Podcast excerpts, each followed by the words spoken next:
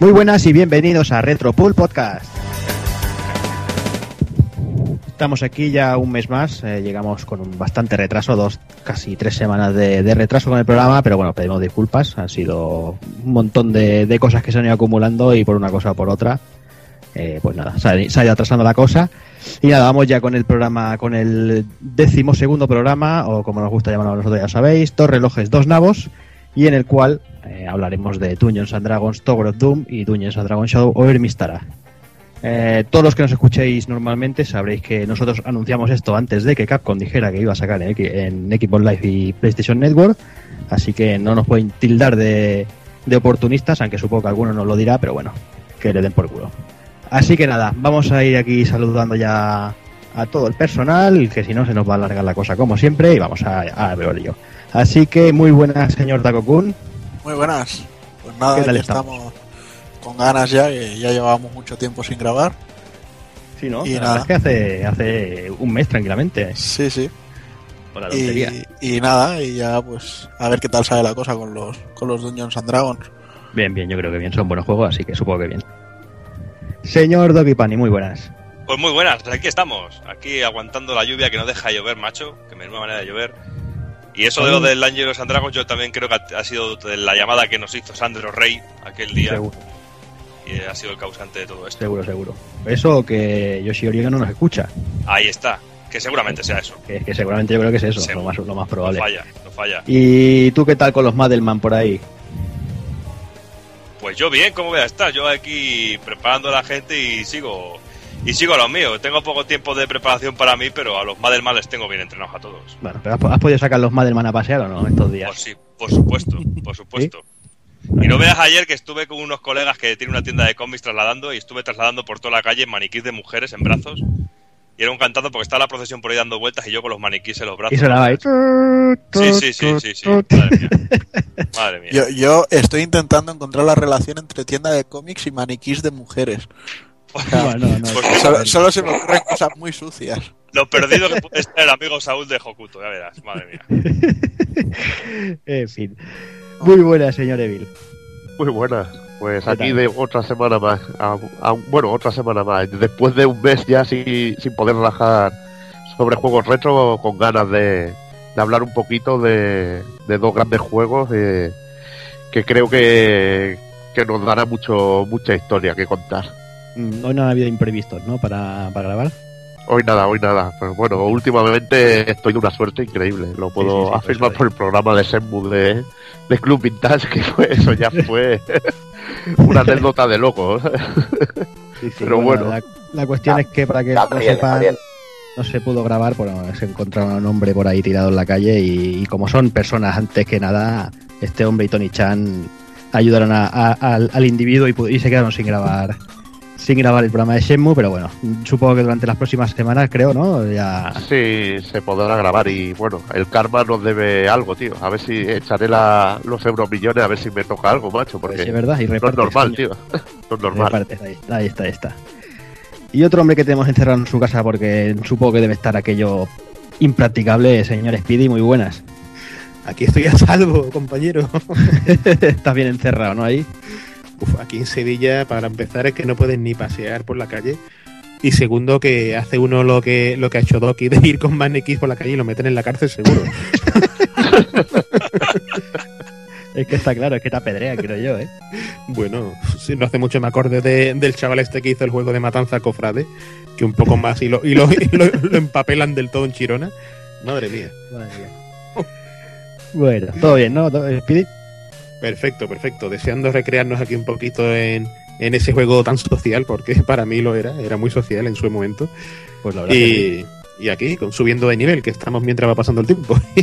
Bien, bien, bien. Pues venga, pues vamos ahí al lío y vamos a ir saludando a nuestro invitado, eh, el, el señor Chocobo, que bueno, que es el, último en meterse en el programita de, bueno, el pulpo frito y ya lo tenemos por aquí de invitado y supongo que, que irá cayendo por aquí a menudo. ¿Qué tal, señor Chocobo? Pues bien, aquí estamos, afincado entre montañas, aquí eh, con vosotros y nada, pues con muchas ganas de darle a, a Dungeons and Dragons. Pues nada, ¿hay ¿alguna cosita que querías comentar o vamos, Nah, vamos, vamos adelante. vamos por Que fuera, tenemos ¿no? mucha más nanga por delante. Mucha, mucha, mucha. Pues nada, señores, vamos, vamos a por ello.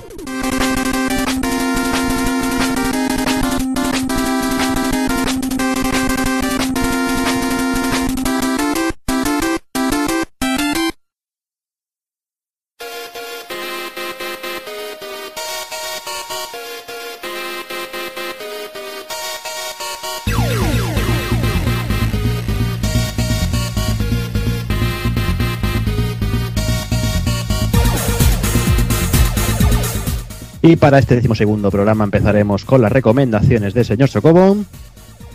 Haremos unos minutos musicales. Analizaremos Dungeons and Dragon, Tower Doom y Shadow over Mistara. Haremos la alternativa y remataremos con el ending.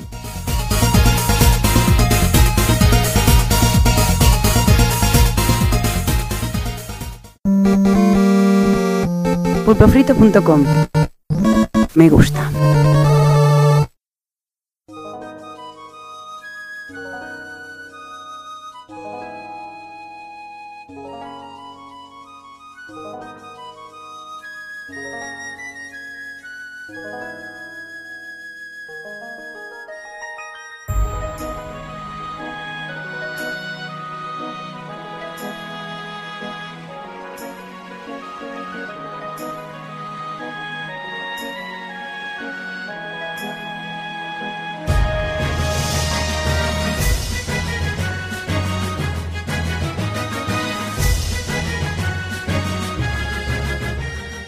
Y empezamos con las recomendaciones, que bueno, el señor Chocobo al estrenarse por aquí también lo vamos a hacer pasar por el aro y que nos haga una pequeña recomendación.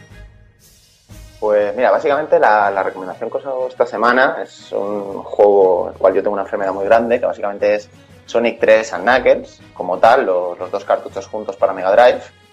Eh, básicamente son Naka y Yasuhara mm, dándolo todo.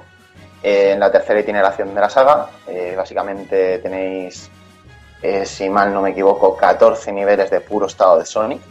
¿Vale? Eh, es básicamente Sonic 2 en todos sus sentidos mejorado, con una banda sonora impresionante y con una cierta historia bastante.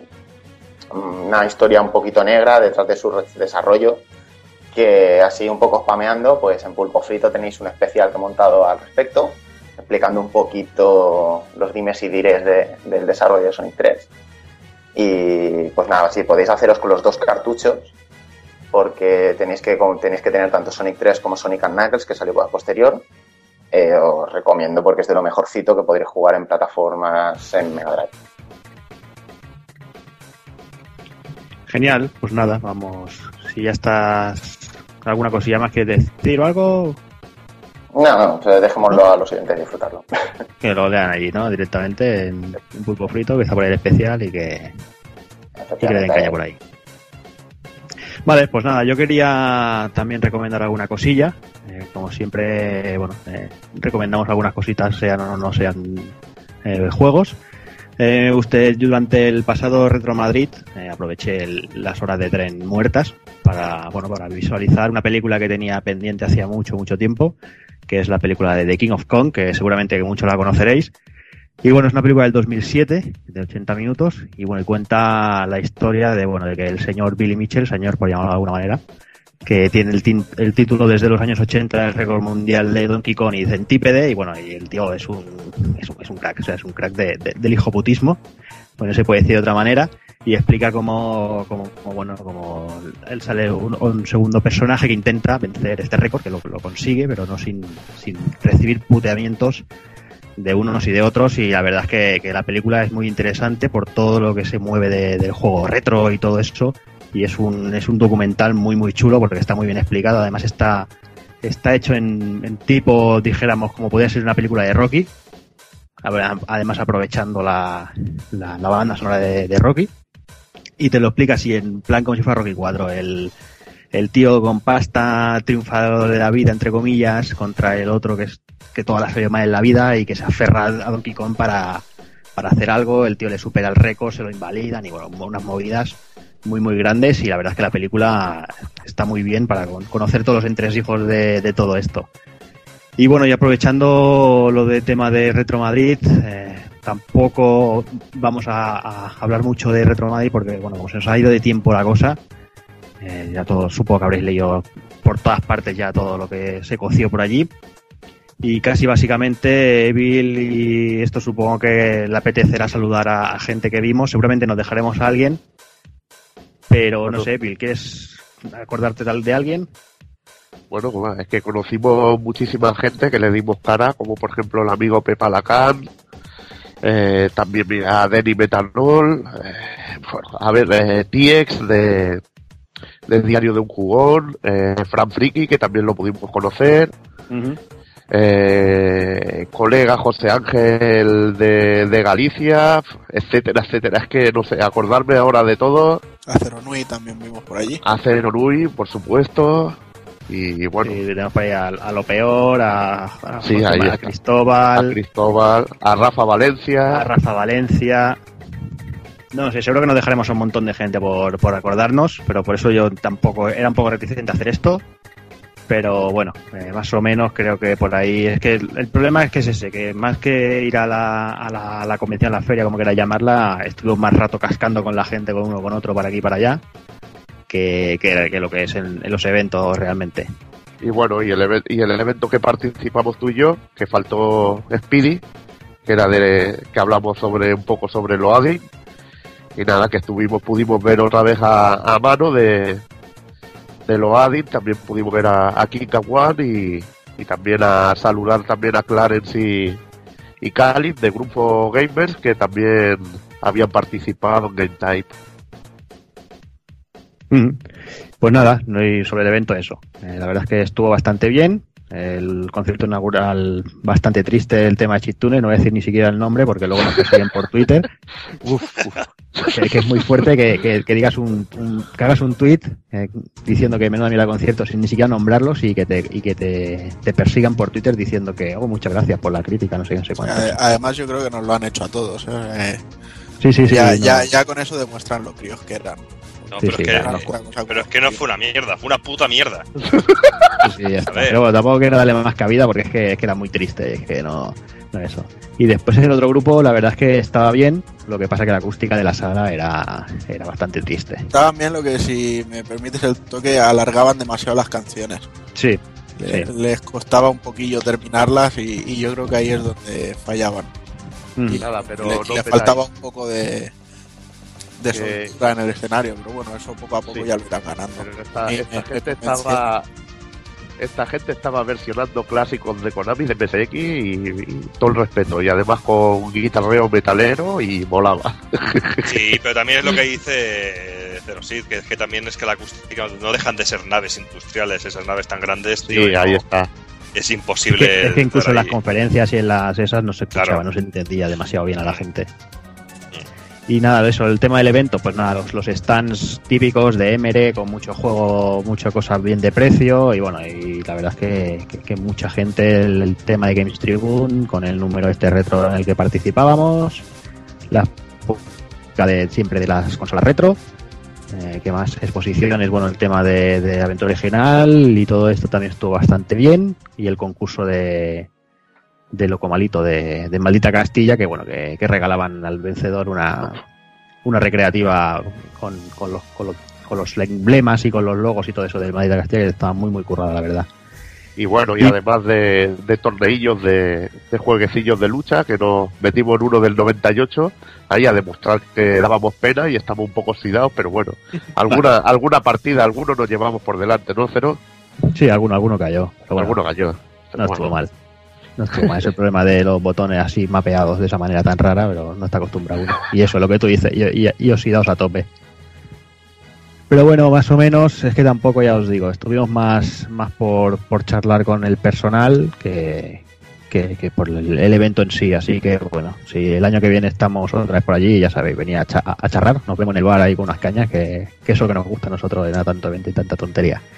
Eso sí, el evento, la verdad es que bastante bien organizado y, el sitio bastante chulo. Quizás un poquito más de luz y un poquito más grande no hubiera estado mal, pero bueno, supongo que con el tiempo la cosa irá, irá mejor, porque la verdad es que, de asistencia estuvo bastante, bastante petado de gente. Así que nada, señores, vamos ahí ya con el tema gordo y, y vamos al lío.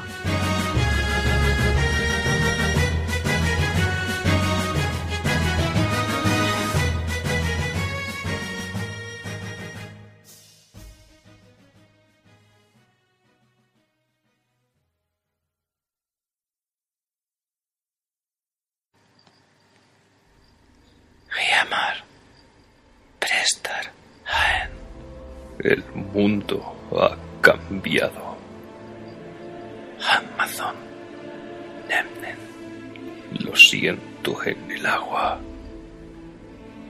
Amazon. Nejae. Lo siento en la tierra. Najanoston. Ned. Gilid. Lo vuelo en el aire. Mucho se perdió entonces. Pero nadie vive ahora para recordarlo. Todo comenzó con la forja de los grandes anillos. Tres fueron entregados a los elfos, inmortales, los más sabios y honrados de los seres. Siete a los señores enanos, grandes mineros y artesanos de las cavidades montañosas. Y nueve, nueve fueron entregados a los... Vale, vale, vale, Tolkien, tranquilo, no empecemos con tus monólogos de tres cuartos de hora, para explicarnos de qué color es la hierba de la comarca de mil maneras posibles. De verdad, a ver, ¿no estás harto de ser tan cansino y tan sosaina? Vale que tú has creado gran parte de la fantasía heroica, pero es que al final cansas, tío. Mira Dangerous and Dragons, con sus juegos de rol, sus novelas, la Dragon Lens, eh, sus libros de Elige tu propia aventura, sus series de animación o sus películas. Bueno, esto las películas bórralo porque mejor no, no hablemos de ellas. Además, ¿cuántos videojuegos buenos hay basados en tu fantástica saga? Por eso, abuelo, mejor sigue fumando en tu pipa sentado al lado de la chimenea en tu mecedora y no me pegues más la chapa, gafapasta de los cojones. Me piro al recreativo a jugar a un juego de verdad.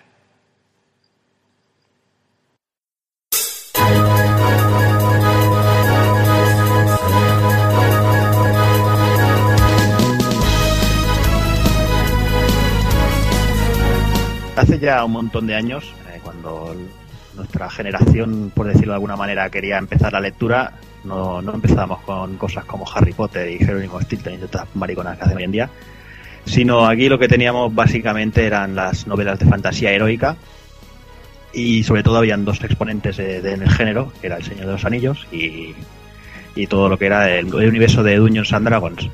Eh, Dungeons and Dragons eh, se creó en 1974 y era un juego que se, se unieron dos juegos, uno basado en uno se llamaba Dungeons y uno se llamaba Dragons, fueron muy originales y juntaron las reglas de, ambos juegos y crearon este año, como os comentaba, lo que tendría a ser la, las bases del juego de rol de Dungeons and Dragons.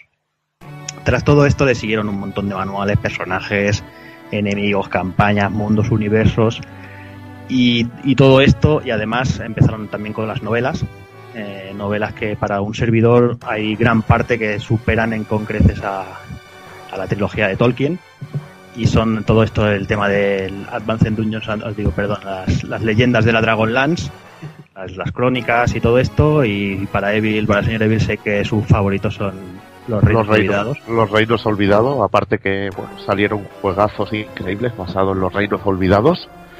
Y bueno, las novelas a mí me encantan, sobre todo las novelas de, del elfo oscuro de, de Salvatore, que, que son una pasada. Es que en todo el tema de lo que decía, el tema de las crónicas y todo eso, eh, el carisma de los personajes, yo creo que están bastante por encima de, de- de Señor de los Anillos. Eh, las personalidades son mucho más, quizás más oscuras. Todo lo que es Stannis, eh, Raisling, Caramon, no sé. Yo creo que, que- que todo está un poquito más, más, no sé, más, hay más aventura, no es tan peñazo como Tolkien. Y bueno, eh, bueno, ya, eso es cuestión de gustos. Pero bueno, personalmente yo me quedo con, con todo el tema de Dungeons and Dragons. Y bueno, no- tampoco nos vamos a extender mucho más en la tontería esta porque tampoco vamos a ir a ningún lado. Y bueno, el que conoce Dungeons and Dragons ya sabe de lo que estamos hablando. Y bueno, el juego de Capcom se basaba en esta franquicia, que bueno, luego pasaremos a explicar en, en qué parte de la franquicia se, se, se- se centraba el juego de tanto Tower of Doom como Shadow of Mistara. Para empezar, eh, nos gustaría también recordar un poquito los arcades de Capcom, los que podían ser los precursores de, de, de Dungeons and Dragons, Doom y Shadow of Mistara. Y nos podemos encontrar con juegos como Black Tiger, King of Dragons, Night of the Round, Magic Sword. Eh, seguramente que Evil, sobre todo creo que King of Dragons, Night of the Round son de los sus favoritos.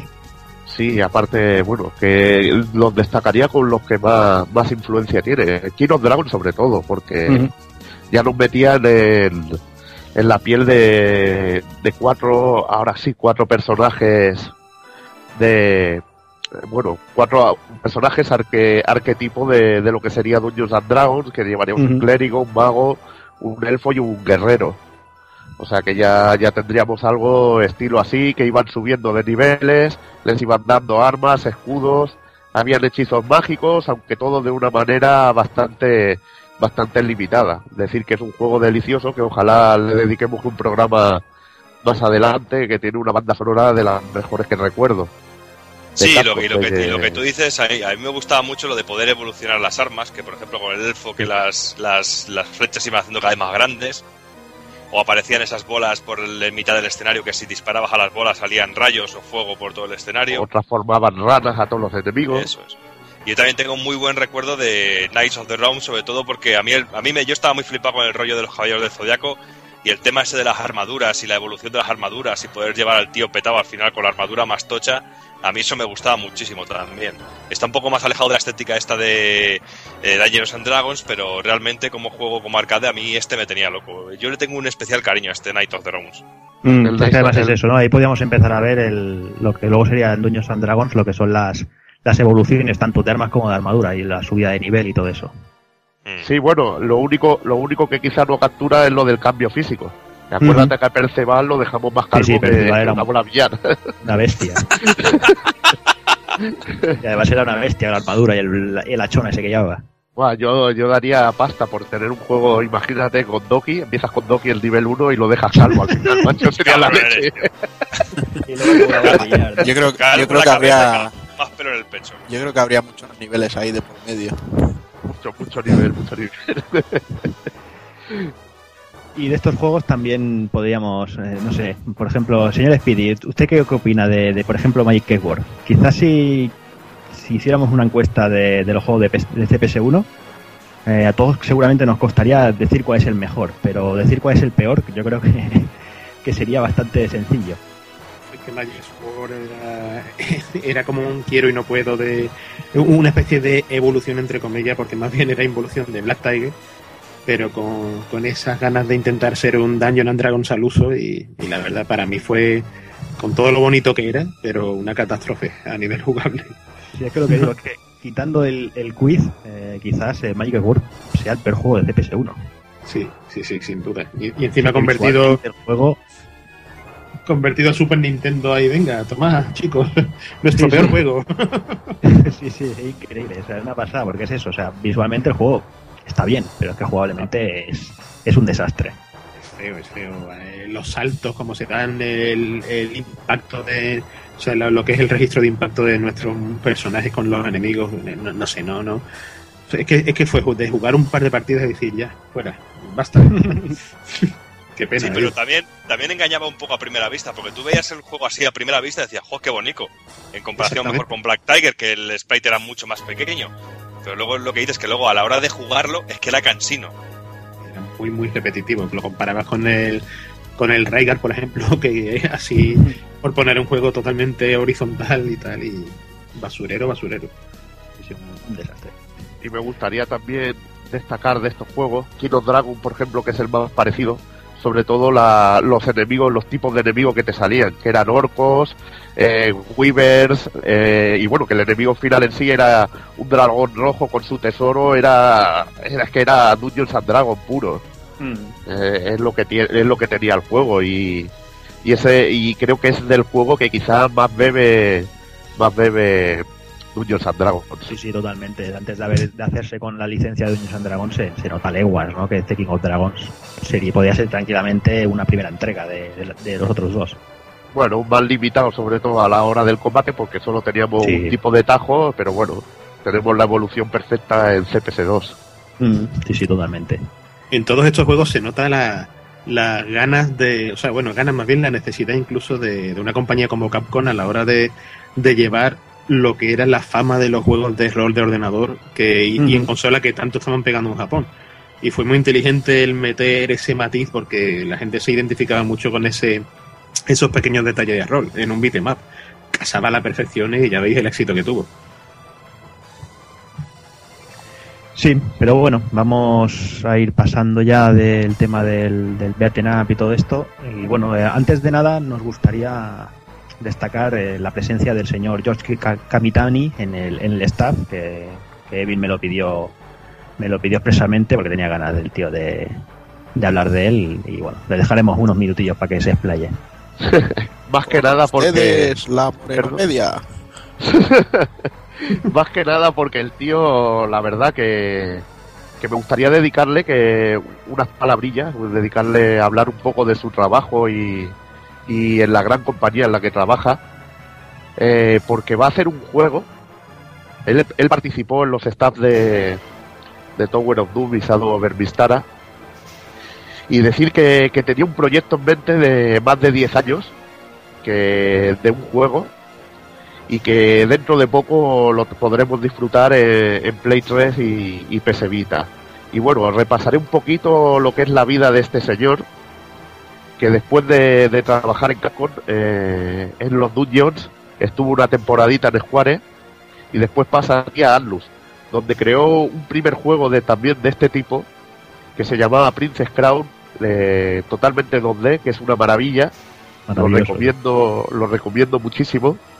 También está disponible en PSP, que se sacó una, una edición para PSP a, bueno, año, a- al cabo de muchos años.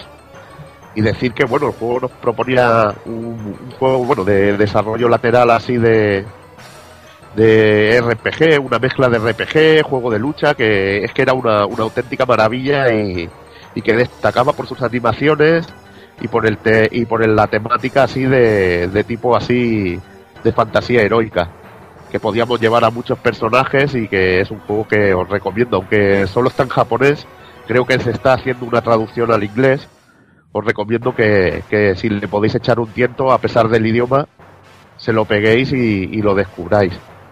Y bueno, eh, tras esto, en el 2002 creó su propia compañía junto a otros compañeros de Atlus, que tenía un nombre japonés en principio que, que ni me acuerdo, Parofaru, bueno, eh, no, no me acuerdo ni, ni cómo se llamaba, nombre de estos chungos, pero que a los dos años, en 2004, se transformaría en lo que en la compañía que es ahora, que es Vanillaware, especialistas en, juegos 2D, y que bueno, nos ofrecieron en Play 2, por ejemplo, un, un jueguecillo llamado Odin Sphere, que destaco por la que tiene música de- del gran Hitoshi Sakimoto y que bueno, que mezclaba, era como una evolución así de Princess Crown y nos ofrecía un beaten en dos dimensiones con muchos elementos RPG que la verdad era precioso a nivel gráfico y de animaciones pero que pecaba un poco de, ser demasiado repetitivo. También en Play 2 tenía otro jueguecito que se llamaba Green Grimoire, que es una es un juego de estrategia en 2D. Me refiero a estrategia en 2D porque el desarrollo era lateral como en Lemmings, pero con una calidad gráfica excepcional y unos diseños de personajes realmente increíbles. Y por último también destacar un juego que dentro de poco visitará las PS Vita de, de los compañeros, que me imagino que tendrán en su agenda eh, y, y Doki, que es el Oboro Muramasa. Ya lo teníamos disponible en Wii, que lo hemos disfrutado, y que es una auténtica maravilla 2D y un juego que en esta ocasión ya no está en RPG y está más destinado a la acción. Pues sí, de hecho, como todavía no se ha anunciado ningún distribuidor que lo quiera traer a Europa, creo que voy a tirar de importación americana, que ya, ya mismo saldrá, y a tomar por saco. Eh, tengo, la verdad es que tengo muchas ganas de jugarlo. Ya en su día iba a pillar el de Wii y, no lo pillé precisamente por eso, porque se anunció la versión Vita y dije, me esperaré a ver. Pero sí, le tengo, le tengo ganitas. Aparte que tendrá más personajes, han prometido que tendrá más personajes, aunque sean de Sí, descarga. pero, exacto. Eh, de comprar el juego y luego comprar eh, los extras, no sé yo si me apetecerá. Bueno, yo creo que sí, es que es un juego de, que, que te entra por los ojos, muy precioso, unas animaciones y un arte 2D increíble. Y bueno, el juego que tanto se hablaba, que tenía 10 años en proyecto, pues se trata de Dragon's Crown, que vendría a ser un Dungeons and Dragons eh, hormonado para Play 3 y, y PS Vita, que bueno, no, no tienen por qué seguir el estilo de Capcom, sino que sigue el estilo de, de Vanilla War y que nada, que nos va a ofrecer un beaten up a la antigua Sansa con unos diseños para mí espectaculares. Por mucho, vamos, que discuto con Juanan sobre los diseños de, sobre todo de la, de la Amazona, pero bueno. a mí, es a que- mí el juego, eh, o sea, todo lo que se ha visto in-game me parece puro arte, o sea, me parece increíble y con un estilo gráfico y colorido impresionantes. Pero el artwork en sí no me gusta, o sea, el, el que es dibujado a papel no me gusta, o sea, yo esa Amazona a mí me parece lo más horrible y, y anti todo lo que me apetece ver en un personaje en un juego. que es lo mismo que te debe parecer una tía musculada así, o sea que, Sí, también. o sea, si lo piensas Pero- de esa pero- manera, pero aún también, aún poca así- cosa puedes hacer. Pero aún así, como los diseños son tan exagerados, pues ahí se nota todavía más la exageración. Es que a mí me encantan esos diseños exagerados, me vuelven loco y la verdad que, que realmente estoy deseando hincarle el diente y si puedo hacerme con una copia japonesa con el librito de arte, pues seguramente caiga. Y nada, pues esto es un poco hablaros sobre George Capitani y la obra de este hombre. Y si podéis haceros con alguno de estos jueguecillos que os he dicho y probarlos, pues creo que, que os gustarán. Pues muy bien, después de esto vamos, vamos ya con Dungeons and Dragons Tower of Doom. Y empezamos contándoos que bueno, el juego fue lanzado en 1993 por Capcom y es el primero de los dos juegos basados en la, franquicia de fantasía heroica que comentábamos. Y los y estos, bueno, ambos juegos están dentro de lo que sería la campaña Mistara creada para, para Dungeons and Dragons. Dicha campaña empezó como, como unos cuantos proyectos semi-independientes que tenían el trabajo de, crear todo lo necesario para respal- respaldar el Dungeons and Dragons de, de aquel momento, el juego de tablero. Así pues, el mundo fantasía Mistara está compuesto por los continentes de Brun, Skotar y Davania y la isla continente de Alfati. Y Mistara está poblada por una serie de razas sobradamente conocidas por la gran mayoría, como serían los, humanos, los elfos, los enanos, los halflings, que vendrían a ser los hobbits del mundo de Tolkien, los or- orcos, dragones y bueno, dragonianos y de todo un poco. Eh, bueno, tras ponernos un poquito en situación de lo que venía a ser el universo, eh, os contaremos que, el juego sí que tiene una historia bastante simple y bueno, en Tower of Doom debemos enfrentarnos a toda clase de enemigos del universo hasta llegar a la torre donde se encuentra el malvado esqueleto de Deimos y, bueno, y enfrentar a él y derrotarlo. Durante lo que viene a ser el juego, lo que os comentamos, nos enfrentaremos a grandes jefes, a trolls que pueden ser, bueno, que solo pueden morir con fuego, por ejemplo, dragones de todo tipo, manticoras, beholders, lights, magos negros, elfos oscuros, zombies, esqueletos, goblins, todo, todo, todo, todo basado en, en, bueno, todo el mundillo de, de Dungeons and Dragons y, y con toda esta, esta parafernalia. Bueno, y para ello, pues eh, en la recreativa teníamos un, maravilloso cabinet de estos que te permitían jugar a cuatro players. Y bueno, para cada uno teníamos un, tipo de personaje, ¿no? Eh, teníamos el, típico personaje luchador, el, fighter, que nada, llevaba su espada y su escudo y era el, personaje equilibrado de por sí. Luego teníamos la elfa, que era una, una chica, era bastante ágil y rápida, eh, con su espada y tenía algunas capacidades mágicas, aunque no demasiado. Eh, bueno, tenía hasta siete hechizos en total, con, misiles mágicos, invisibilidad, bola de fuego, etcétera, etcétera. Luego teníamos al clérigo, que era un, armario ropero de estos grandes, fuerte y lento. Y bueno, podía usar una magia que, que era de curación y también pociones. Y luego tenía una magia que me molaba un montón, que era el, el exorcizar a los no muertos, que si no me equivoco se, se utilizaba pulsando esta, el, el botón de un player o algo así. Puede ser, Sí, que el hace- Star, hace era pulsando años, el sí. Star. Y, y me acuerdo, yo siempre me lo cogía eh, para ir por la cueva y, y ir reventando así a los esqueletos. Era, era un, un vicio hacerlo. Lo que pasa, lo que pasa es que así perdías experiencia. que eso era cachondo, ¿sabes? Bueno, que no los mataba y no podía, no podía. En hacer. aquella época no estaba yo mucho para experiencias en los juegos. De todas formas, eh, lo que comentas del, del botón Star, no, era. Bueno, es porque la, la limitación que tenían las primeras recreativas de tres botones.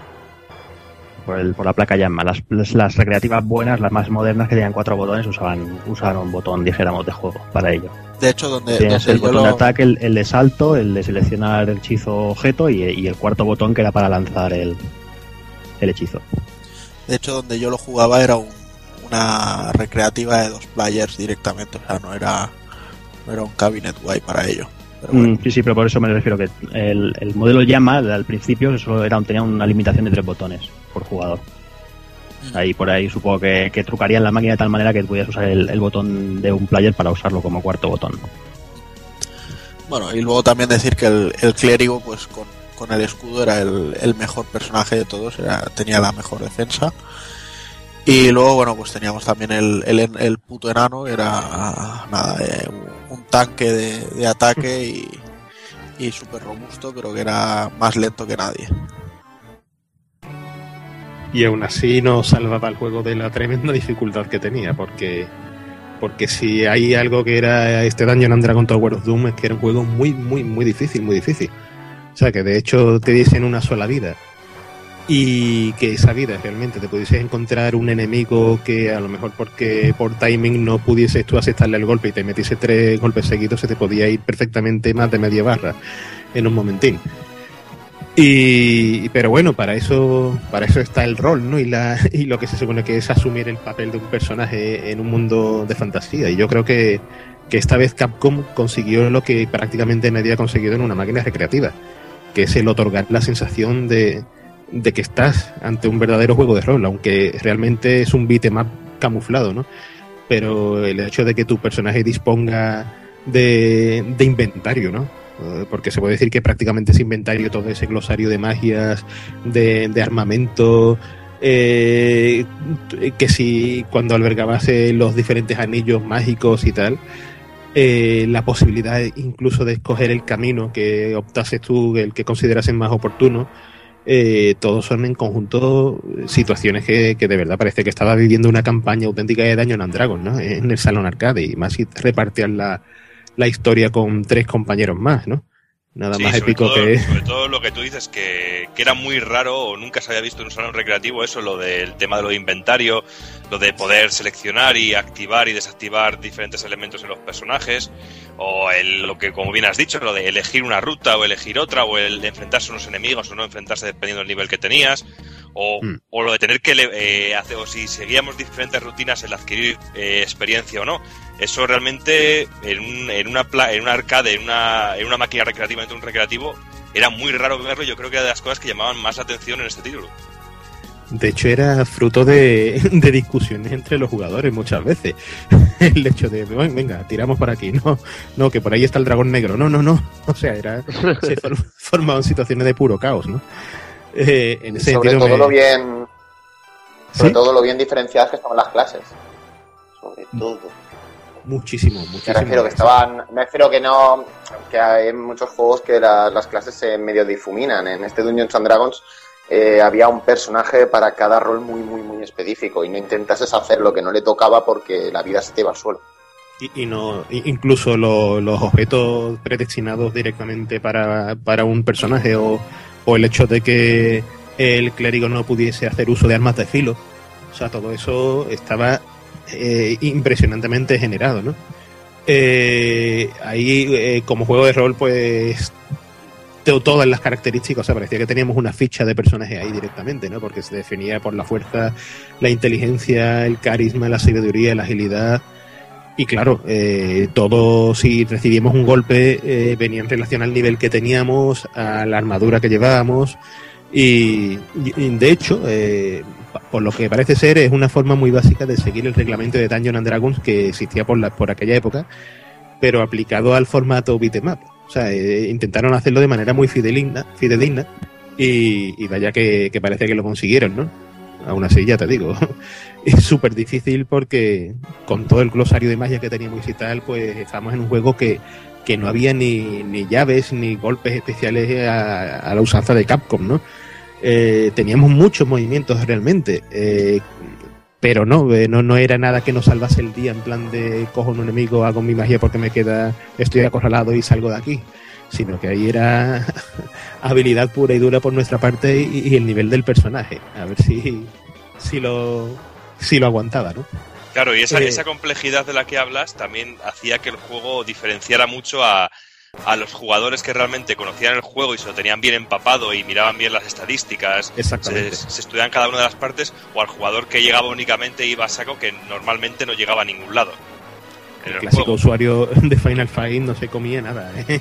Claro, No, claro. no, yo no Y por eso, a lo mejor tú echabas una partida y decías, pues si soy incapaz de pasar la segunda pantalla y luego veías una persona que lo tenía más estudiado y, se lo, y parecía que lo hacía todo con una fluidez y una soltura pasmosa porque realmente tenía un conocimiento bastante profundo del juego. Solo había que ver, por ejemplo, un usuario novato, eh, aunque estuviese versado en los beatemaps, enfrentándose al, al troll, ¿no? Al que tenías que quemar y para quitarle más vida y luego volverlo a quemar para que no resucitara. O sea, era, era hasta cómico, ¿no? Y tal, ¿no? Incluso e- esa- esos personajes que se quejaban porque su guerrero no podía hacer determinados hechizos. En ese sentido, siguiendo el reglamento, había personajes que la magia la tenían súper limitada. Si acaso a lo mejor anillo- objetos de anillo y eso. coger el anillo del misil mágico y poco más. Y también es que molaba que estaba lo de los cofres, tío. Que lo de los cofres a mí me encanta, que, que tenías que tener la llave, bueno, para abrir según qué objetos, qué cofres, los podías romper o, o incluso eh, algunos de ellos tenían trampas y, y te dejaban en estados alterados, que también eh, eso molaba. Era la- quizá la primera vez que veían un beaten up, que te pudieran envenenar, congelar, etcétera.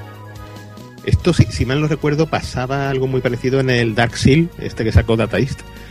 Pero, pero claro, aquí, aquí se hacía con una mala leche tremenda, sobre todo cuando ibas de mitad para final del juego.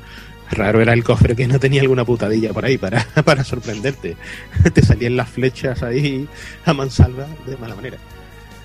¿Y qué más, qué más podemos decir de la jugabilidad? Eh, bueno, la, la capacidad de cubrirse de- que tenía el personaje eh, era, digamos, una evolución de, de la que ya teníamos en el Knights of the Round, que se olvidaba de automatismos y la hacía totalmente manual. Y, y aquí, pues, era esencial. O sea, si tú no sabías defenderte aquí, cobrabas más que, que cualquiera de nuestros políticos, ¿no?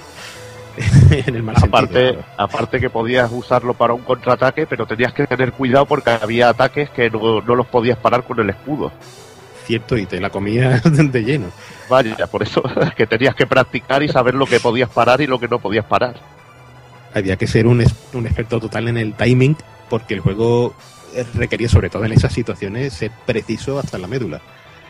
Eh, era curioso que, que- que es algo que yo cada vez que juego nunca me acuerdo, y es el, el que te otorgue la posibilidad de agacharte también, eh, algo nada Sí. habitual en los juegos de Capcom.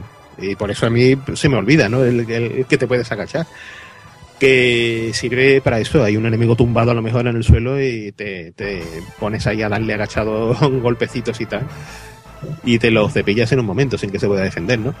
Y enemigos pequeños que no puedas darle por su tamaño y también, bueno, que yo creo que Es le da variedad y es útil Sí, sí, y, y bueno, eh, además que no es un juego limitado, que también tienes un golpe fuerte dándole hacia adelante y el botón y que también tienes la posibilidad de hacer un ataque dash corriendo y bueno, que tiene cositas, incluso en la posición de agachado podemos rodar hacia adelante o rodar hacia atrás incluso, que son movimientos evasivos que nos sacarán de más de un apuro.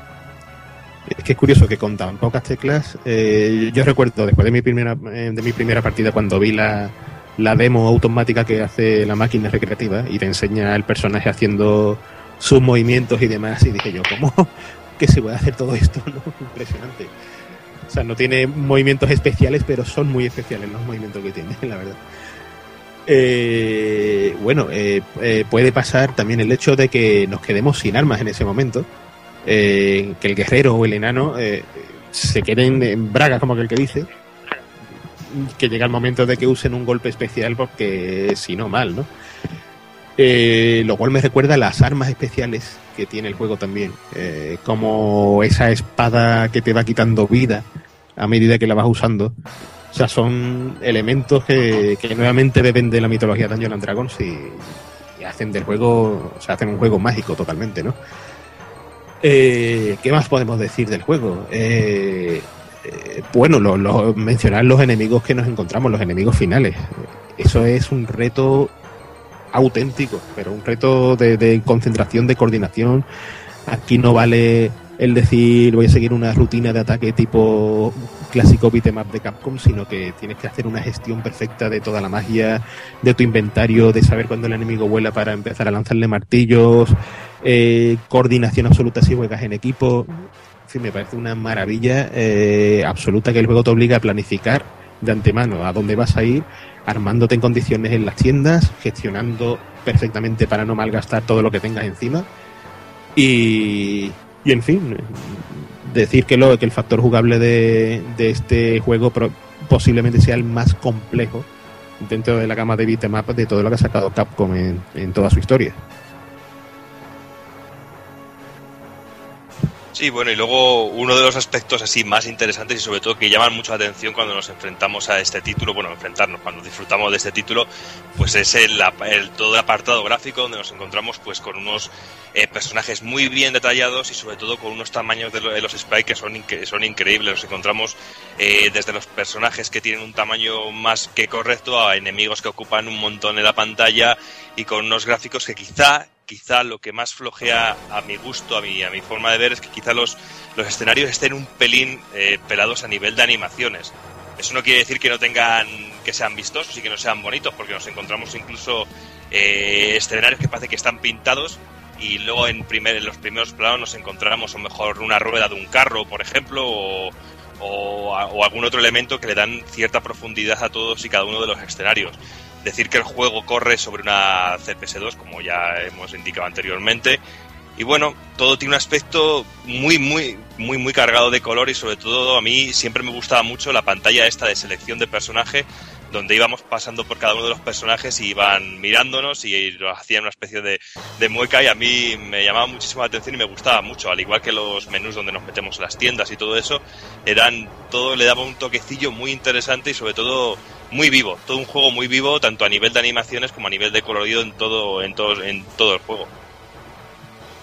Y, Y bueno, también decir que los, los diseños que yo creo que aquí sí que quería hablar. Aquí me lanzaba yo que, que hay que hablar de los diseños, que son de Kino Nishimura. Y os voy a poner un poco a hablar de, de esta mujer que nació en 1969 y fue contratada por Capcom en, en 1991. Eh, simplemente decir que es una famosa ilustradora y diseñadora de personajes para videojuegos y que su último trabajo lo tenemos en el Code of Princess, un juego que, que nació a partir de una ilustración suya, que eso es realmente increíble y que cuenta sobre todo, que es, esto sí que me parece genial con el, con el staff de, del impresionante Guardian Heroes para hacer el juego. Un juego que por desgracia y, y gracias a Nintendo, lo solo lo podremos disfrutar digitalmente si lo queremos en Europa. Una gran putada para, para mí como, como amante de Beaten Up, que no sé, que, que, que Zero Sirse que, que estará igual que yo. Porque Sí, la verdad esto, que es una cabronada y encima sin poder importarlo, que es lo peor de todo. Y lo peor de todo es que hay una versión americana con ilustraciones, ¿no? Bueno, con la- aparte de que con la bonita ilustración de, de la portada, que es preciosa, y un CD de música que vale más barato que la descarga digital. Eh, me parece realmente grotesco. Ya, y simplemente ya también, aparte de eso, que, que la consola esté tenga el bloqueo regional ya es destructor, tío, que no nos dé la posibilidad de poder comprar este juego físicamente, pues es una auténtica lástima. Muy mal. Pero bueno. No, nuevo. bueno. Centrémonos un poco en la etapa de, de Capcom. Decir que Dungeons and Dragons se encargó de- del diseño de personajes principales y las ilustraciones de, promoción, que simplemente a mí me parecen magníficas. Es decir, que Nishimura es gran fan de, de Akiman, el legendario ilustrador de Capcom y Street Fighter, y es de, de los primeros artistas de, de la compañía en usar el Photoshop para, para sus ilustraciones. Eh, sobre, sobre su carrera en Capcom y juegos que ha participado.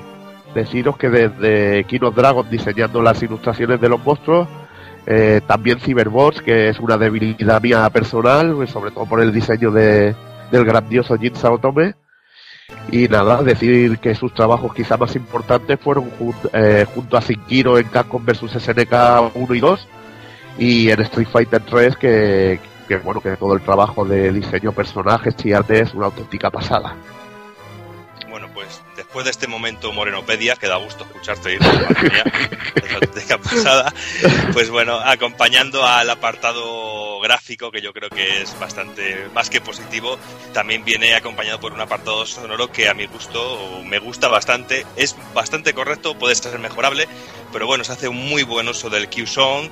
Y bueno, la, OS, la OST no destaca realmente ni para bien ni para mal, eso no es malo, ni es bueno tampoco, pero bueno, es bastante correcta. Y sí que destacaría algún tema como el de la lucha contra el elfo oscuro Terarin, eh, que recuerda bastante a Knights of the Round.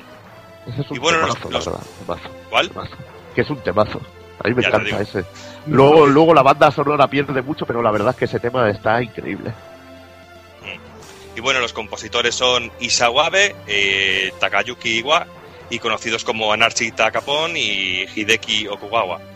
Y bueno, pues también decir que todo dentro del apartado sonoro, los FX, pues cumplen dentro de lo que es la tónica, la tónica del juego.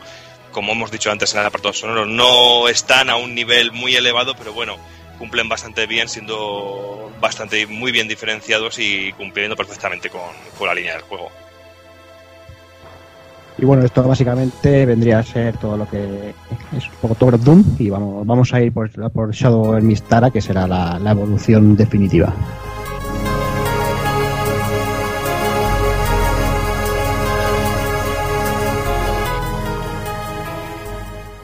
Y para este retro os traemos Dragon Quest 3 Hero Challenge en su versión Orchestral Arrange.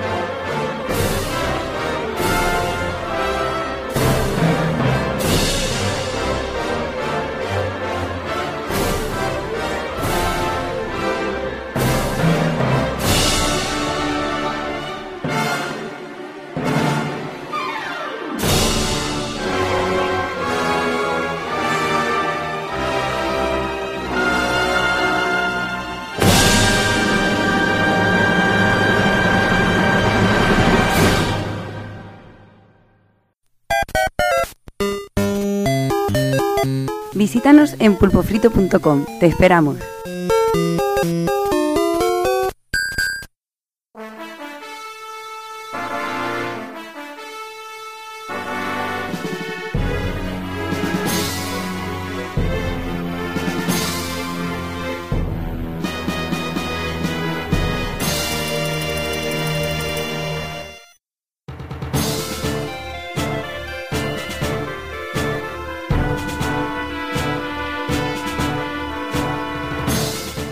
Como habéis visto, eh, Dungeons and Dragons Tower of Doom eh, evolucionaba el juego, el beaten up, eh, de una manera muy correcta, más que era, increíble y sobre todo el destacar el, trabajo de Capcom, ¿no? En, lo que comentaba Speedy de, de- de las reglas de Dungeons and Dragons, que, las estudiaron bien a fondo, aunque ya tienen algún, algún patinazo que ya lo explicaremos luego. Pero la verdad es que eh, supieron captar muy bien todo lo que es el, el universo Dungeons and Dragons. Y ya en 1996 eh, todo esto se, elevaba a la máxima potencia. Y es que Shadow Mistara era ya la evolución, podríamos decir, perfecta casi de, de lo que sería el beaten up. Y nada, la historia empieza que tras derrotar a Deimos, es la historia directa, directísima de of Doom, eh, y tras derrotar a Deimos, nuestros héroes se dan cuenta de que este es solo un títere, ¿no? En manos de un poder mucho, muy, muy, muy superior, que este poder está encarnado por Shin, que es una mujer joven extremadamente poderosa, y bueno, la cual pretende dominar el reino y conquistar eh, la, la raza humana, y que no es la apariencia principal de esta mujer no, no tiene nada que ver con, con lo que realmente será, que tampoco vamos a, des- a- a desvelar porque podríamos considerarlo spoiler y mejor no, no meternos en, en spoilers. Bueno, pues en, en este juego, además de los cuatro personajes que ya podíamos encontrar en el Tower of Doom, añadieron dos nuevos, que son el, el Magic User, que sería el, el mago.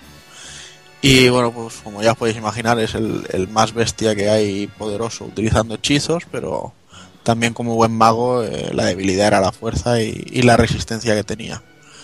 Y luego ya pusieron el, ladrón, que bueno, tiene el poder, el poder de detectar trampas y poder abrir algunos cofres que aunque bueno no es muy poderoso en ataque pero bueno, su principal característica es la destreza y bueno tampoco puede usar eh, magias pero sí los objetos que tienen algún tipo de, relevancia mágica.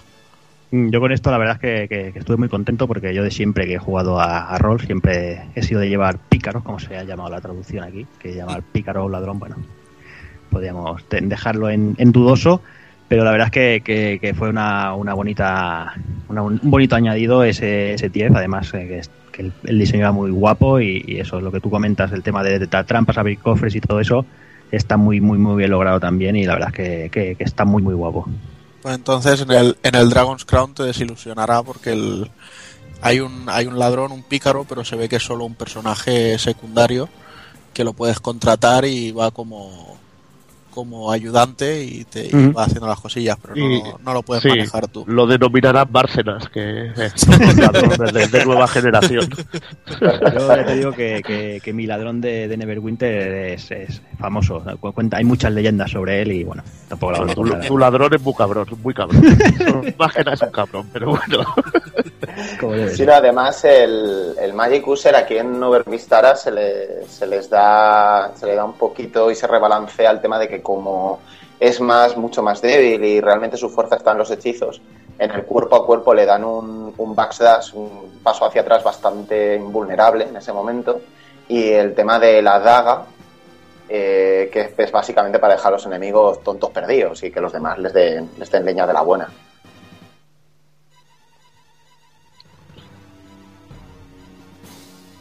Y bueno, en cuanto a la jugabilidad del título, eh, para esta segunda entrega se mantuvieron cosas de Tower of Doom, pero se amplió de una manera muy bruta, muy, muy bestia, y Capcom lo dio un poquito todo. Eh, entre las novedades, por ejemplo, eh, al, tras, tras acabar el, el primer stage o stage de, de introducción, eh, nos darán la opción, como en Tower of Doom, de introducir el nombre de nuestro personaje. Y en base a ese, y al juego, en base a ese nombre que vamos a poner, eh, eh, nos darán unos, unos eh, brazaletes, nos darán un equipo u otro. Eh, asimismo, usando este sistema, se puede usar uno de los glitches del juego. Básicamente se elige un nombre de seis letras, se borra todo el, todo el nombre con el clear y a partir de ahí, dependiendo de las letras que pongamos, eh, nos dará el juego automáticamente de una manera que se puede calcular unos objetos u otros. En internet la verdad es que tenéis una tenéis la explicación en base al juego de cómo conseguir según qué objetos. Sí, eso es lo que tú comentas, ¿no? Hay, esa opción que según el nombre que tú, que tú escribas, te, te, te tocará un inventario u otro, depende de cada letra. Y buscando información para, para este programa, eh, dimos con una web muy interesante en la cual está, hay una calculadora para, para eso, para, para ver qué, qué objeto nos tocaría con cada nombre o qué letras deberíamos poner para cada objeto que nos interese, que están explicados todos los bugs y todos los glitches, que bueno, que, que os dirigimos a ella para, para, para consultarlo si queréis verlo. Y luego son http eh, barra barra dungeonsdragons.webcindario.com dungeonsdragons.webcindario.com Ahí, continuando con, con las novedades, eh, todos los personajes en Shadow Mistara eh, tienen una segunda versión pulsando el botón de, de, de, Press Start, en el que nos darán un segundo diseño totalmente diferente del primero y un segundo nombre de, fábrica. Eh, a- lo dicho, aparte de ser un cambio cosmético, eh, hay algunas segundas versiones como la del mago que tienen hechizos únicos respecto a la primera. Eh, eh, entrando en el juego, en el sistema de objetos, eh, tenemos un nuevo sistema en forma de anillo, pulsando un botón, se nos desplegará el, eh, un anillo alrededor del personaje en el que podremos elegir el, el- el objeto en cuestión. Eh, en Bueno, caso, pero- en el- Bueno, en Eh, el caso del mago, perdona, Chocobo. En el caso del, del mago y, bueno, de todos los usuarios de magia, que sería el mago, el clérigo, la elfa, eh, po- podemos acceder a varios anillos que contienen los hechizos y otro anillo para objetos que los tienen el resto de personajes que están centrados en el ataque físico. Efectivamente, y además en el caso del magérico tenemos más de un anillo, tenemos eh, tres distintos, dos para magia y uno para objetos. Ahí está, ahí está. Efectivamente. Eh, luego, aparte de los anillos, se nos añade una barra de equipo para cada personaje, en el que podemos ir cambiando las armas de, stock que nos dan y el equipamiento en general. Eh, todo lo que vayamos cogiendo o se nos vaya rompiendo, porque también se, se rompe algunas partes del equipo, irán apareciendo en dicha barra. Luego eh, existen, en cuanto a los ítems, existen 99 ítems concretamente específicos, eh, ampli- ampliando sobre todo, cogiendo en base Tower of ampliando de forma bestial. Sobre todo amplían eh, magias, eh, anillos, invocaciones, y etcétera. Asimismo, también podemos vender parte de nuestro equipo, aunque hay objetos únicos que no, no podemos vender, o objetos secretos. Y Eh, también, y también decir, tallado, que hay armas arrojadizas que estaban en la anterior entrega y en este caso se amplían con una versión ampliada. Que tendremos, por ejemplo, las bolas de fuego, tendremos una versión más bestia que hace tres explosiones y cosillas así que la verdad que le dan más, más variedad y nos da más posibilidades de ataque. O, por ejemplo, los, los martillos, también tendremos los martillos de plata, o con los cuchillos también, que harán más daño, o dejarán más stun al enemigo, etc. Eh, luego, en cuanto a en cambios respecto al Tower of Doom, eh, en Tower of Doom, como ya hemos dicho antes, eh, cuando, cuando se elige un camino, se, tomará el que, haya, el que haya elegido la mayoría. En, en Shadow of Mistara se, se tomarán por, por, probabilidad. Si tres personajes cogen un camino y otro coge el un cuarto coge el segundo, el juego lo tomará como, como un aleatorio de un 75% de probabilidades contra un 25%. Y bueno, Eh, luego- te- perdona, Choco, que te, que te decía que todos los personajes tienen combo también, eh, excepto el mago que te golpea tres veces con el bastón de la misma manera y tumbando en el último golpe a los enemigos normales, que es un poco curioso, que, que han hecho al mago incluso despotenciado a la hora de, de hacer sus combos de ataque, aunque luego veremos que, que el tío es una máquina combeando. Efectivamente, pues te permite cancelar acciones con la daga. Eh, es más, el mago, cuando tanto el mago como el resto de los personajes, eh, cuando tumban, eh, nos han dado la, la posibilidad de que si nos acercamos eh, por encima de él y pulsamos el botón, le haremos un zasca en toda regla, rematándolo en el suelo, básicamente, y es una forma de, de machacarlos a los enemigos. Luego también. ¿Sí? incluso pueden pegar eh, a los enemigos caídos, los que estén delante, a pesar de no tenerlos encima, también podemos golpe- golpearlos en diagonal hacia abajo todos excepto el mago, que no puede hacer este tipo de ataque.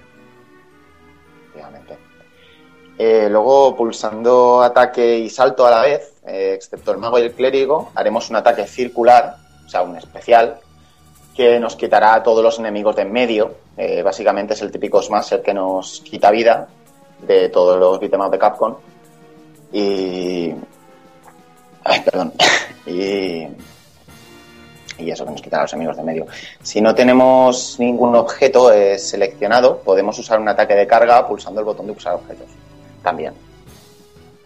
Y bueno, algunos golpes nos permitirán seguir pegando al enemigo, creando combos, mezclando tipos de golpes y tendremos que ir descubriendo cuál es el movimiento que nos permite continuar haciendo combos, que es una de las cosas más guapas de, del sistema de combate del juego. Sí, básicamente. Luego también el, el mago no puede mover objetos como el resto de los personajes, eh, que habíamos comentado que habían limitado el mago en cuanto a acciones físicas. Y también... bueno, y las maniobras evasivas. Bien, efectivamente.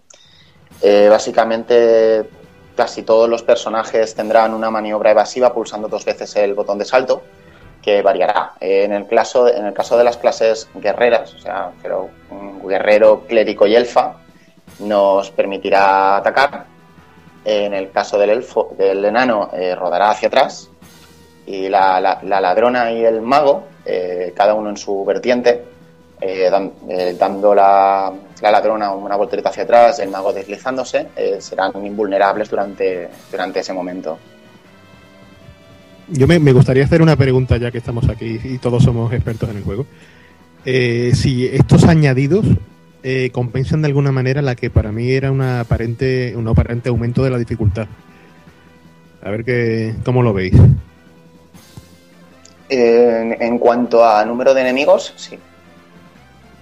Y lo que es, es que había enemigos que, o sea, yo por ejemplo recuerdo la primera vez que llegué a, en la primera stage al, al carruaje cutre este que tienen los, los pequeñajos estos. Eh, sí, sí, el War Machine. El War Machine. Máquina de, guerra, máquina de guerra. Y me resultó ya catastróficamente difícil la primera vez. Y digo, madre mía, cómo ha subido esto. No, pero en sí la dificultad yo creo que el primero puede llegar a ser más difícil.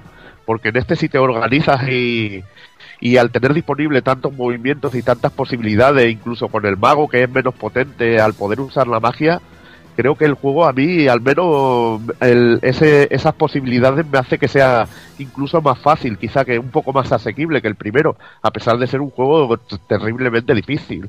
Pero sí, pero bueno, yo creo que realmente el juego es mucho más complicado de llegar a dominar al 100%. Exactamente. ¿Sabes? Que al tener sí, tantas hay, opciones, hay... Al, al, tener sí. tantas cosas, el otro estaba más limitado y llegar a dominarlo o poder eh, convertirse en un jugador pro es más sencillo que, que en ese título. Sí, pero bueno, está, ahí está su gracia, que tiene cantidad de secretos y bueno, algo que es, es algo que, que, la verdad que es lo bueno de este juego, que lo hace tan, tan especial. Sí, no, eh, también en, el, en cuanto a la jugabilidad, pues también existe la posibilidad de cambiar objetos por otros. El inventario está lleno mediante el, el sistema de, de, anillo que hemos comentado antes. Eh, cogeremos un nuevo objeto y dejaremos el que queremos desechar. Eh, para ello deberemos de tener seleccionado el objeto que queremos intercambiar para no cagarla y recoger el del suelo. Y luego, eh, también, también, y, luego, y luego, también, a mí me molaba esto de que había algunos enemigos que no te golpeaban directamente, sino que te mordían y, te, y se te agarraban y tenías que hacer lo que lo típico de destrozar las, las palancas de, del, de, del, salón recreativo dándolo para todos lados para poder desengancharte de los enemigos. A mí esto me parecía muy cachondo y me hacía muchísima gracia. Bueno, a mí más sí, gracia me hacía, más gracia me hacía, tío, el movimiento que, que nos dieron nuevo, que teníamos la posibilidad de agacharnos pero al deslizarnos, haciendo un Hadouken y el botón de salto, eh, nos permitía gorrear todos los objetos que fueran oro y joyas que oro de, para la hora del dinero y las joyas que dan experiencia. O sea que podía ser eh, el hijo puta gorrón de las partidas multijugador. Sí, sí, sí, y da rabia, bueno, discusiones mil y, rabia negra, porque ahí podía gorrear las pociones. Imagínate, está uno jodido de vida y el típico gorrón ahí con la agonía que te quita la vida y te cagabas en, en la leche y, y, en todo, tío. Sí, y lo que decíamos antes cuando hablábamos de que el juego es más difícil de dominar, también viene muy marcado también por todo eso de que en esta ocasión los personajes sí que están muy, muy diferenciados los unos de los otros. No hay unas diferencias abismales y no es lo mismo jugar en ningún caso con un personaje o con, y- otros. Son totalmente diferentes. A lo mejor en la otra parte sí que había algún personaje que tenía alguna semejanza con otro, pero este, en esta ocasión son todos muy diferentes y eso le dan muchísima variedad a todo, a todo el juego. Incluso el uso de los, de los escudos es muchísimo más, eh, más eficiente, porque de esta ocasión sí que nos permite cubrirnos de, de muchísimo más tipos de ataques que antes. Sí, además dando, dando un punto más a lo que tú comentas, eh, los guerreros, el guerrero, por ejemplo, tiene dos golpes especiales básicos, una con Hadouken más botón de ataque, que tiene el golpe deslizante, y con abajo arriba del ataque tiene el antiaéreo, que sería lo que podría ser un tipo Sorryuken, que tiene la, la propiedad de ser un Juggle, y bueno, y nos permite seguir pegando al enemigo al caer mucho antes de que él, ¿no? Y, así es para, para convear, vamos, va, va a putísima madre. Y además también podemos equipar ar- lo que serían armas mágicas, que entonces así ya potenciamos aquí al, al guerrero a, a tope, vamos. Claro, y luego en armas mágicas, por ejemplo, el clérigo, aparte de tener las típicas dotes curativas y armas disponibles, puede usar un ataque especial que se hacía pulsando ataque más alto y de esta manera acababa con los no muertos que, que estuvieran por toda la pantalla. Y tiene dos golpes especiales disponibles, un ataque deslizante que se hace con Hadouken más ataque y un ataque aéreo con abajo arriba más ataque. Y bueno, y ya hablamos de la elfa, que tiene el problema de no poder subir niveles a partir de, del 10 al no ser un personaje humano, siguiendo las reglas de, de Dungeons and Dragons, que yo realmente no, no recordaba estas reglas. No sé tú, Cero, si, si recordabas alguna paranoia de estas. Sí, sí, la verdad es que sí, es que es, que es eso, es que todas estas están muy muy bien estudiadas, ya digo, eh, hay muy poquitas cagadas en cuanto a lo que es la, las reglas de, de Dungeons and Dragons y, es eso, está muy bien por, por, todo esto, porque está muy muy estudiado.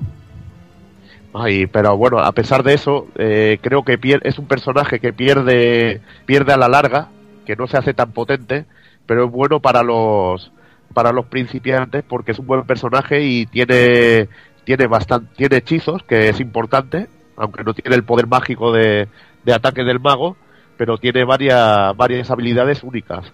Por ejemplo, al atacar en salto con la dirección de hacia abajo, podemos rebotar sobre los enemigos, como por ejemplo la patada de Chun-Li de hacia abajo botón, aquella que podríamos pisar la cabeza y seguir saltando.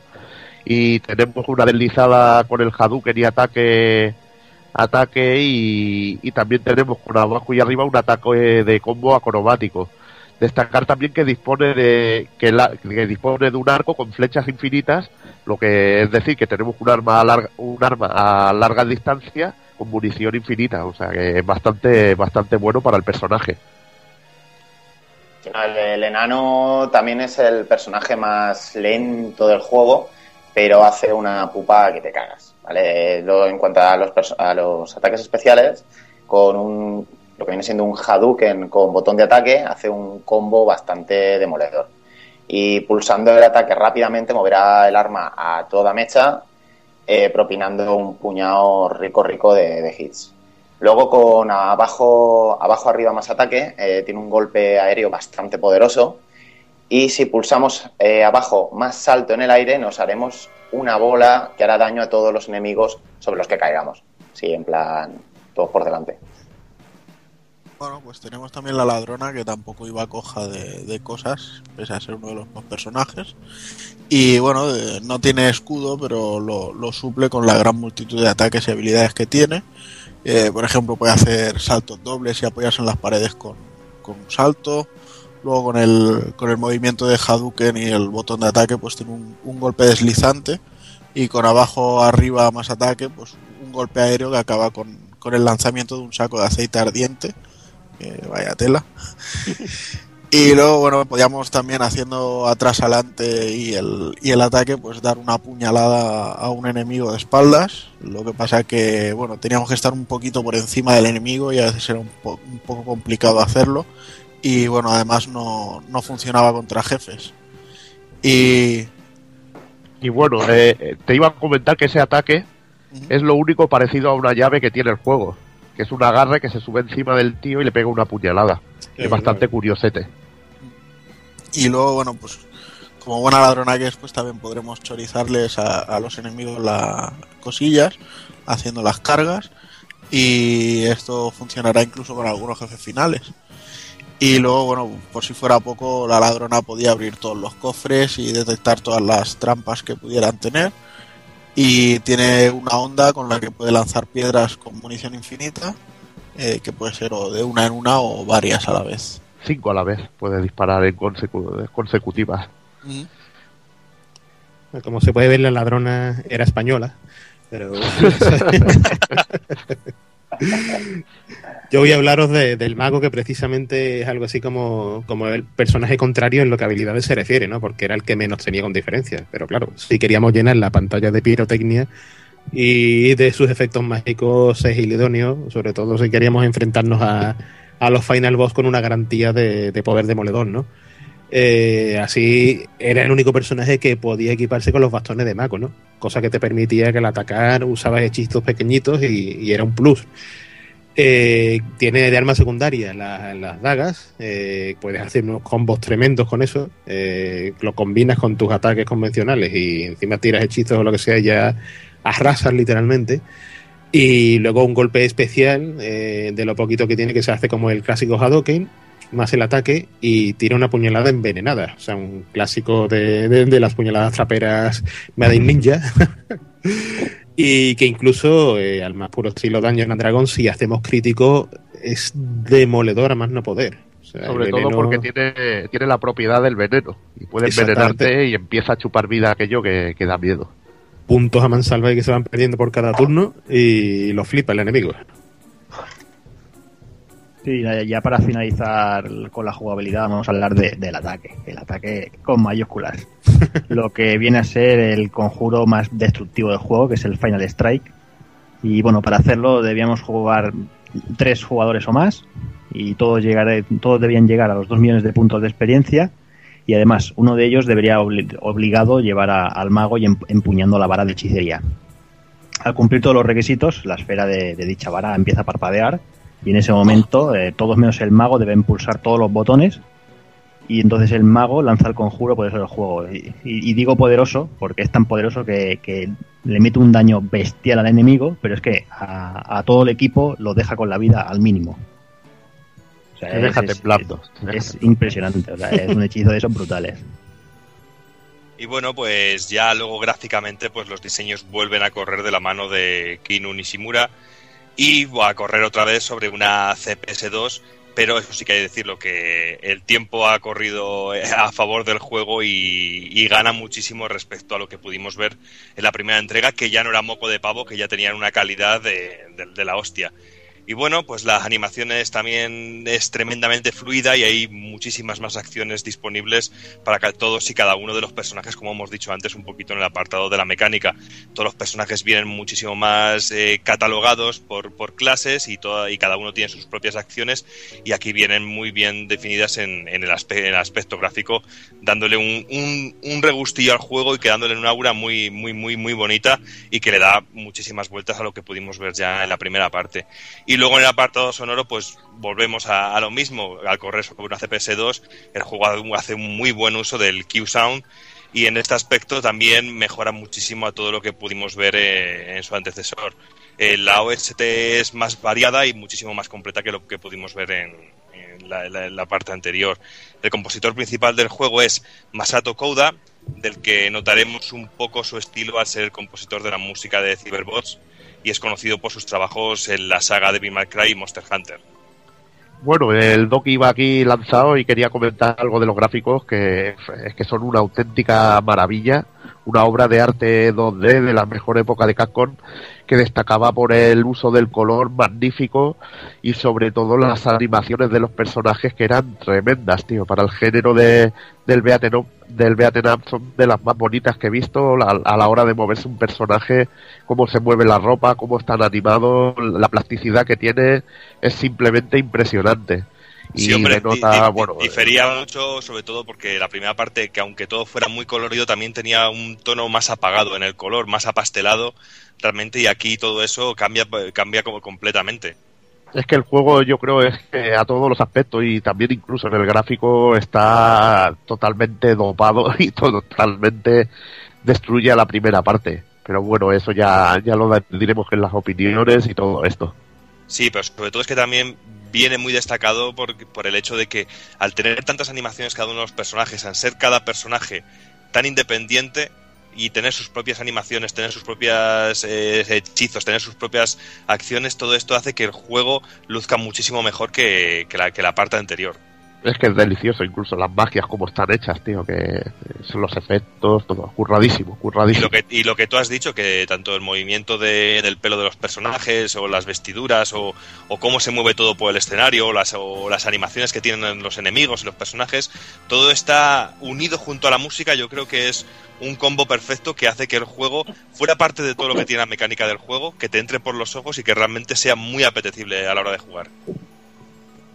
Ya, que has dicho la música, eh, yo que soy fan, a pesar de todo, defiendo la del Tower of Doom, pero es que aquí la que la que hace el amigo Kouda, o sea, la manera que tiene de, añadir eh, mucho más ritmo a la melodía y, meter esa imitación de guitarras eléctricas en, en temas épicos, le queda como anillo al dedo, es alucinante. Vaya, es que es un especialista en esto. La banda sonora ahí que, ha comentado Doki, que es la de Cyberbots, es que destaca por eso, el uso de guitarra de guitarra eléctrica y, cómo suena en, el bueno, en lo que sería el Q-Sound. La manera que tienen de meterlo, que es, es una guitarra eléctrica chipeada, pero que tiene un sonido muy característico. A mí me encanta. Sí, sí, sí, sí, con esa sensación de, de eco peculiar tan característico que tiene. Que genial, genialísimo.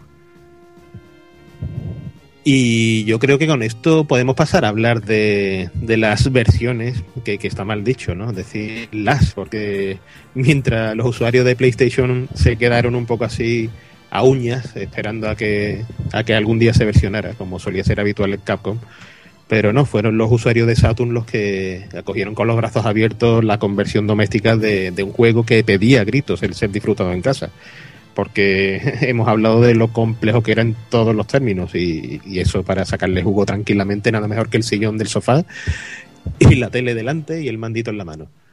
Y así fue que en el año 99 pues Capcom sacó eh, un pedazo de conversión para Sega Saturn cuya eh, venía acompañado de bueno no, no, sé si venía acompañado o, lo requería aparte lo requería pero venía de las dos maneras lo podías comprar con el cartucho de, de 4 ah, megas. Casi todos los juegos de Capcom, bueno, el X-Men eh, vs Street Fighter tenías que ser con cartucho 4 megas porque era el primero que salió. El primero que salió, claro. Pero el resto de versiones de juegos de Capcom que empezaron a salir a partir de allí que necesitaban el, el cartucho lo podías comprar de, de las dos maneras. Yo, yo personalmente soy dueño de, de, una versión sin, sin cartucho, pero la hay, la hay, todo era así si nos iba a ver el usuario con 20 cartuchos ahí. ya te digo. bueno, 20, me he exagerado con la cifra, pero bueno. Pero bueno, podría ser, podría ser. Lo curioso que, que el cartucho, bueno, y con toda la lógica del mundo, debido a la, gran, a la serie de animaciones, la cantidad de, de mostrenco, el tamaño que tenían, etcétera, etcétera, pues exigía en, en Mistara, en la segunda parte, el cartucho de marras. La primera parte podía ejecutarse perfectamente sin él. Pero bueno, también sabemos lo capaz que era Saturn por sí sola de, defenderse en el ámbito de los juegos en dos dimensiones. Eh, ¿Qué pasa? Que el juego cargaba demasiado. No solo porque que tardase, sino que había muchas cargas muy constantes, ¿no? Y por supuesto que, que cuatro jugadores se, podían olvidar. Aquí eran dos players simultáneamente y, ya demasiado era. Que podíamos sacar los usuarios de Saturn pecho con respecto a los a la todopoderosa Play en ese momento. Vaya, porque es que era un juego ideal para, para Saturn, aprovechar el cartucho y todo, y, la verdad que, que muy, muy, buena muy buenas conversiones. Podías tener una recreativa increíble, bueno, dos recreativas increíbles en casa. Y, bueno, lo única pega que te cortaba un poco el rollico, lo de, lo de tanta carga, porque había muchas puertas y te tenía que cargar escenario. Eran cargas muy rápidas, pero te cortaba un poquito el rollo al parar un poquito la música y todo eso. Pero igualmente en aquella época era gloria bendita. Claro, rompía el ritmo, pero merecía la pena totalmente. Y, y, aparte esa banda sonora grabada esta vez en CD que sonaba aún más limpio. O sea, era tal cual, pasado del sonido Q-Sound que es de la recreativa, pasado a, a CD, pero, pero deliciosamente, ¿no? Con una limpieza y una contundencia de sonido que, que en fin, que, que es un juego que hay que buscar incluso a día de hoy, eh, ni esperar a la versión de 360 ni nada, a pillarlo ahí. Mira, mira que se, se me ha olvidado comentar una cosa de, de lo del CD de música. Bueno, hay CD de música del juego, pero se ve que está, está cotizado, que ni lo he encontrado en ninguna tienda, incluso en el nido de especuladores que si veis estaba, y debe costar, me imagino, que, que un ojo de la cara. Madre mía. Y bueno, para solucionar un poco el tema de el tema de, de poder disfrutar este juego y hacérselo llegar a todo el mundo, muchos nos preguntábamos, hostia, eh, Capcom, ¿por qué no, no pilla los derechos y nos ofrece un el Dungeons and y podemos jugarlo en nuestras Xbox, en nuestras Plays y lo podemos jugar a cuatro jugadores online? Y nada, pues nuestra, nuestro gran deseo, deseo de muchos, se ha hecho realidad y se ha anunciado recientemente el, una reco- la recopilación de los dos juegos con filtros HD y toda la historia para Xbox Live y PlayStation Network. No sé si en el de Wii U ahora me- se me va un poco la olla, si... Eh, ce- cero, eh, ahí, perdón, eh, Evil. Eh, está confirmado para eh, PS3, 360, Wii U y PC. Sí, Eh, para Wii, U, para Wii U se dijo que iba a tener un uso especial con el mando. Ya te digo el uso especial para, lo- para los menús y esas mierdas, o sea que ya. Bueno, para tener los y menús ahí, bueno. Sí. Y el Bueno, detalle de que la, la versión Wii U, por lo visto, va a tener recortes gráficos. No, no es broma, es broma. Hombre, digo, igual, igual tan lava el cerebro y tan leí un comentario, bueno, un- una nota que me pasó, un articulito que me pasó Tony Chan que eran 100 razones para pillarte la Wii U, que realmente es uno de los de los relatos más humorísticos que he leído desde hace tiempo, ¿sabes? A mí me Pues mató cuidado. la 70. Me mató la El se- 70. ¿Qué decía la tiene un- 70? trae un cable HDMI. Maravilloso. Eso, eso iba a decir. Eso iba a decir. Que, Y que- encima que una- entero, tío. Que no tienes que empalmarlo. ¿Tú sabes lo que es eso? No tener que empalmar el cable. Es la hostia. que- Yo que- me Luego, creía que luego era- la otra que era eh, porque es Nintendo y mola. Yo es que, que, que gente como esa haga artículos que se exponen serios y se les considere periodistas, duele. O sea, aunque, que- no- yo pensaba- nosotros ni lo seamos ni lo pretendamos, pero duele ver que haya que hacer caso a gente así. Pensaba que era el jueves en lugar de hobby consola. Sí. Bueno, para el caso Speedy. Bueno, la verdad es que no, nos gustamos aquí, nos mola criticar a, aquí las cosillas así. Pues la verdad que son muy cutronas, porque es muy cutre eso, eh, la verdad, un como artículo de humor funciona de puta madre. Y nada, decir que, bueno, a- mi opinión sobre esta recopilación es que le tengo unas ganas increíbles, que es, yo seguramente la pillaré, a no ser que se peguen una cebada animal con el precio. Creo que hablaban de unos 10 dólares que vendrían a ser unos 1200 Microsoft Points, 10, 12, no sé, no, no será ahora mismo la, la conversión. 14.99 en PS Network. Ajá, pero me imagino que serán unos 1200 o 800 puntos de, en el 1200. Xbox Live.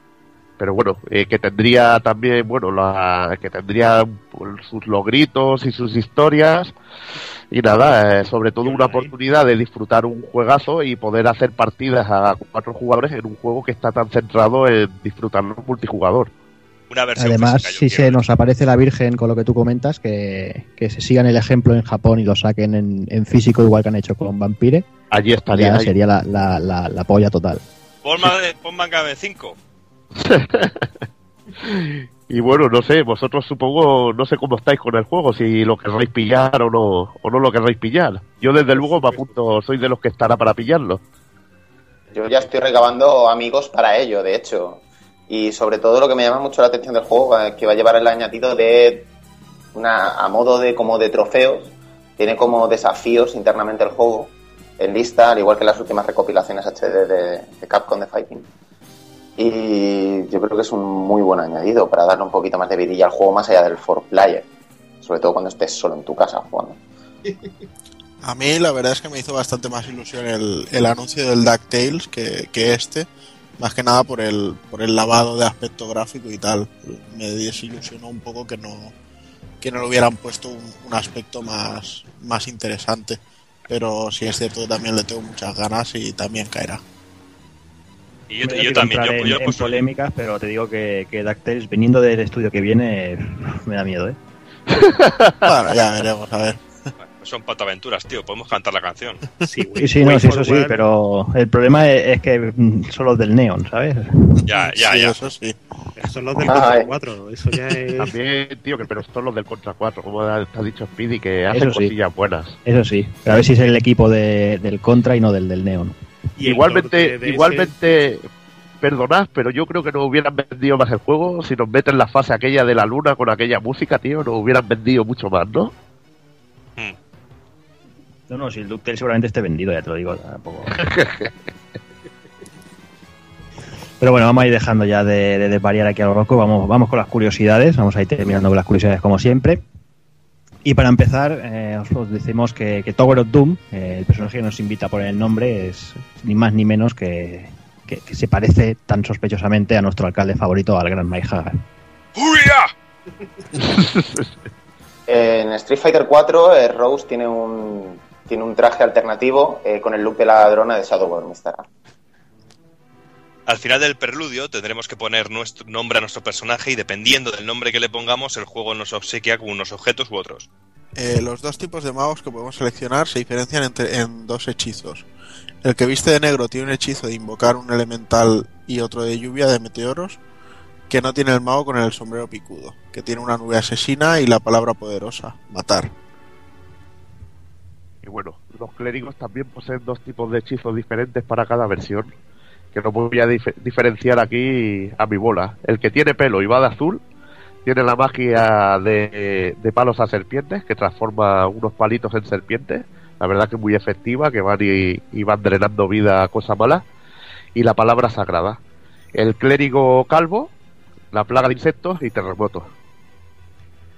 En el sound test, una de, de estas cosas mágicas que tienen los videojuegos, podemos escuchar una voz de un personaje llamado Demonio. Y que, bueno, eh, al parecer al principio iba a ser el- un final boss secreto, pero se descartó al final totalmente. En el juego podemos desbloquear algunas armas muy poderosas y a continuación os vamos a contar las más interesantes. Una de las armas eh, del juego de, de estas es la espada legendaria, que para conseguirla tenemos que sobrevivir a la espada maldita y así transformarla en dicha espada. Y decimos sobrevivir porque realmente la espada maldita quita vida a, cada, a su portador cada vez que atacamos.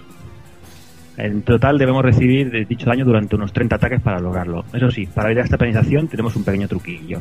Si saltamos y golpeamos justo cuando vamos a tocar suelo, eh, se cancela lo que sería la animación de, golpear y no llega a quitarnos la energía. Otra de las armas interesantes que podemos desbloquear es la Dragon Slayer. Esta arma solo la podemos conseguir en el enfrentamiento contra el dragón rojo y para ello deberemos arrancarle el, el cuerno usando ataques físicos. Eh, una vez eliminado el dragón y con el cuerno en nuestro poder, debemos hablar con el siguiente tendero, vendedor, llámalo X, y este nos forjará una espada a partir del cuerno. Y bueno, la Vengadora Sagrada es un arma especializada en eliminar no muertos, eliminando cualquier enemigo zombie de un solo golpe, independientemente de la energía que, que tenga en ese momento. Y este arma la encontramos en un cofre en el bosque oscuro y tras conseguirla debemos recurrir a un compañero que controle a un clérigo para quitarle la maldición. Y los que hayáis jugado alguna vez al rol, bien sabréis que las armas sagradas solo pueden ser blandidas por paladines, lo cual no se cumple en el juego. Eso o, que Capcom hace referencia a las armas sagradas de primera generación que podían ser usadas por casi cualquier, por casi cualquiera con un poder mucho menor. Tenemos Lucero del Alba también, conocida como Morning Star o Estrella de la Mañana. Y es un arma que podemos comprar o encontrar durante el juego y que como curiosidad cambia los movimientos especiales del clérigo. Otra arma, la más de interesante, es el bastón de mago.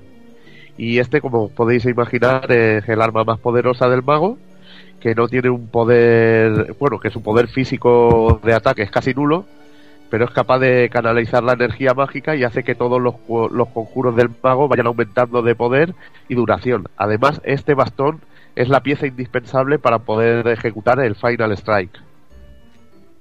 Y bueno, hay dos espaditas que podemos desbloquear, pero no en la recreativa original, porque hay que meterle mano a un fichero concreto y evidentemente esto hay que hacerlo a través de emulación o, o siendo un monstruo de la ingeniería inversa, ¿no?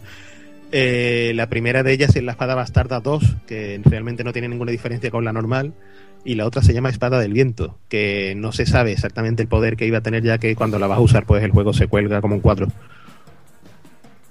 En la primera versión del juego, eh, los conjuros de nivel 8 eh, no funcionaban, ya que en el RPG real eh, no existen. Capcom esto lo olvidó, lo olvidó obviar. La única forma de hacerlos funcionar es que el mago muera a propósito en la batalla contra Sin y sin continuar vuelva a añadirse a la partida. De esa manera, el juego automáticamente lo pone en nivel 9 y funciona. Esto se solucionaba con la, con la revisión posterior del juego. Si el enano abre un cofre bien desde la cerradura, el cofre permanece abierto durante unos segundos más que de costumbre y en ese lapso de tiempo, si el enano golpea el cofre, eh, siempre aparecerá alguna moneda, incluso algún saco de oro. Es lo que tienen los enanos cuando golpean. Es que es así. Los Y enanos bueno- encuentran oro en todos lados. Ya lo Ahí está. Sacan oro debajo de las piedras. Ahí está. Y bueno, The Glitch, este es el truco más famoso de Shadow Over Mistara y este bug proporcionaba invulnerabilidad parcial a alguno de los personajes, eso sí, y tras ejecutarlo no podíamos coger determinados objetos, ya que si no se bloqueaba totalmente el juego. Además, como curiosidad, si terminábamos el juego con el glitch ejecutado, eh, siempre quedaba colgada la máquina.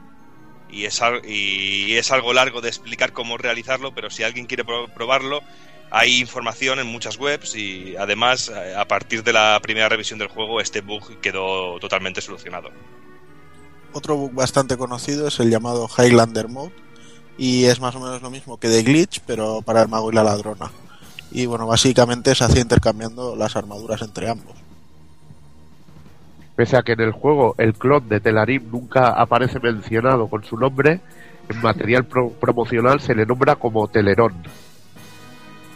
Eh, Muy, muy al contrario que en las películas de Esteso y Pajares, pues el juego prohíbe la, la cadena de letras sex en el nombre. O sea, si los pone, pues automáticamente te pone por defecto el del personaje seleccionado.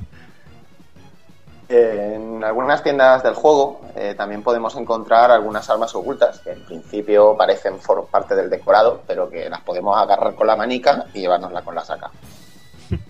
Y el juego tenía una versión llamada Hispanic y que tenía los textos totalmente traducidos al castellano.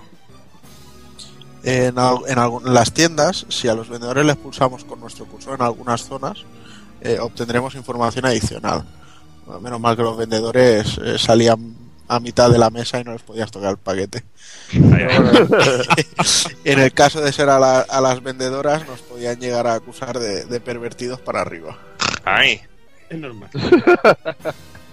Y ya para terminar, para- como comentábamos, eh, al parecer llegó a ponerse en circulación una revisión B del arcade que corregía la mayoría de los bugs que hemos comentado y bueno, pero bueno, eso sí, eh, la revisión por lo que parece a día de hoy no, no ha sido dumpeada, ya que como tampoco es algo que, que impida el funcionamiento de la, de la recreativa, no, no, no se ha molestado nadie en, en dumpearla.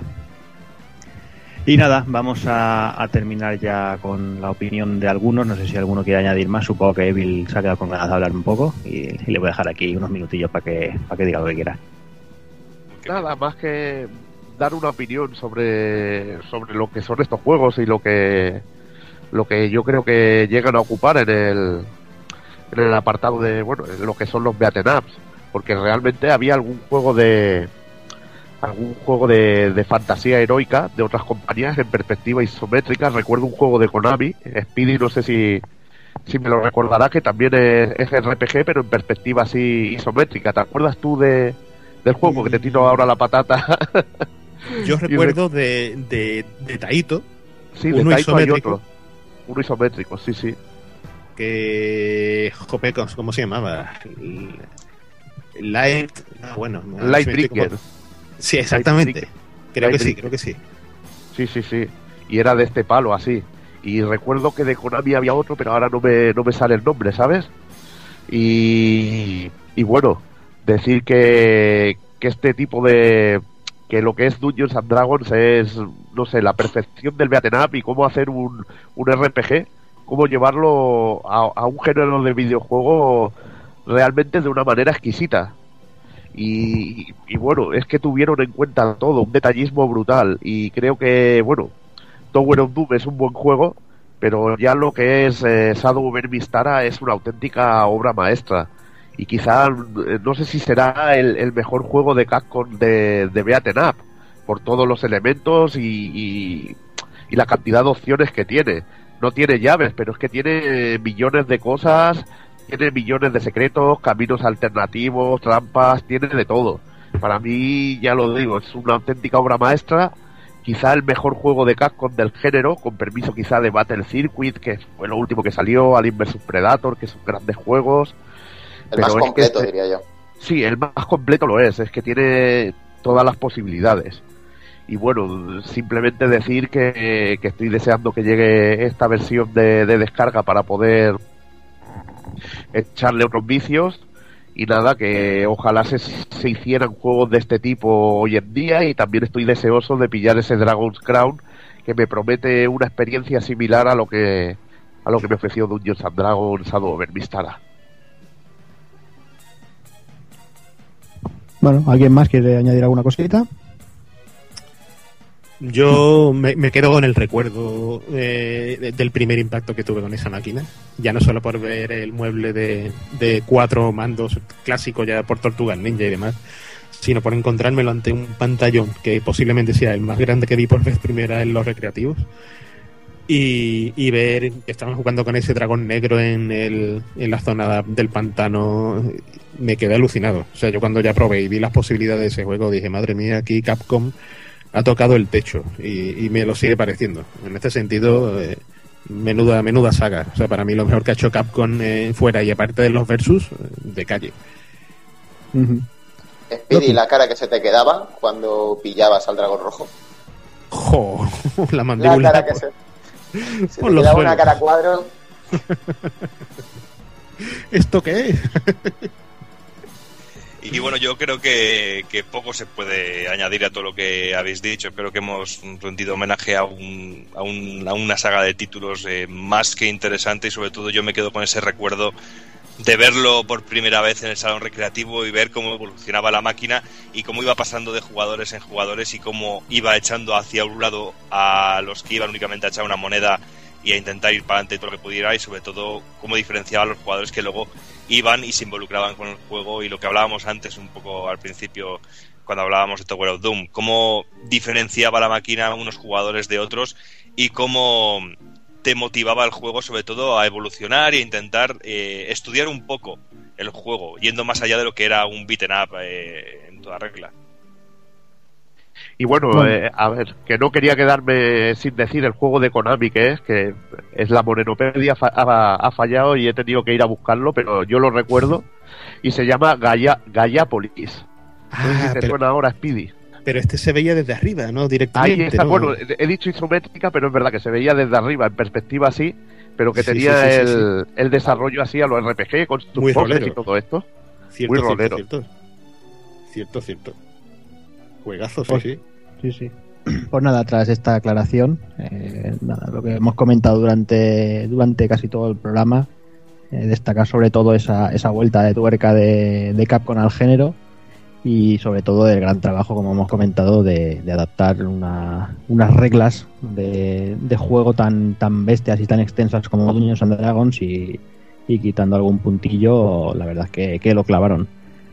Así que nada, eh, el que pueda disfrutarlo en Saturn mm, sobre sus huevos, el que no tiene sus ROMs y el que no, a comprarlo en cuanto salga para, para Play 3, 360, Wii U y, Steam, que, que merece la pena porque son horas de juego y ese juego online va a ser, va a ser gloria bendita. Así que vamos a ir a por la alternativa a ver si, si este mes correrá un poquito la sangre.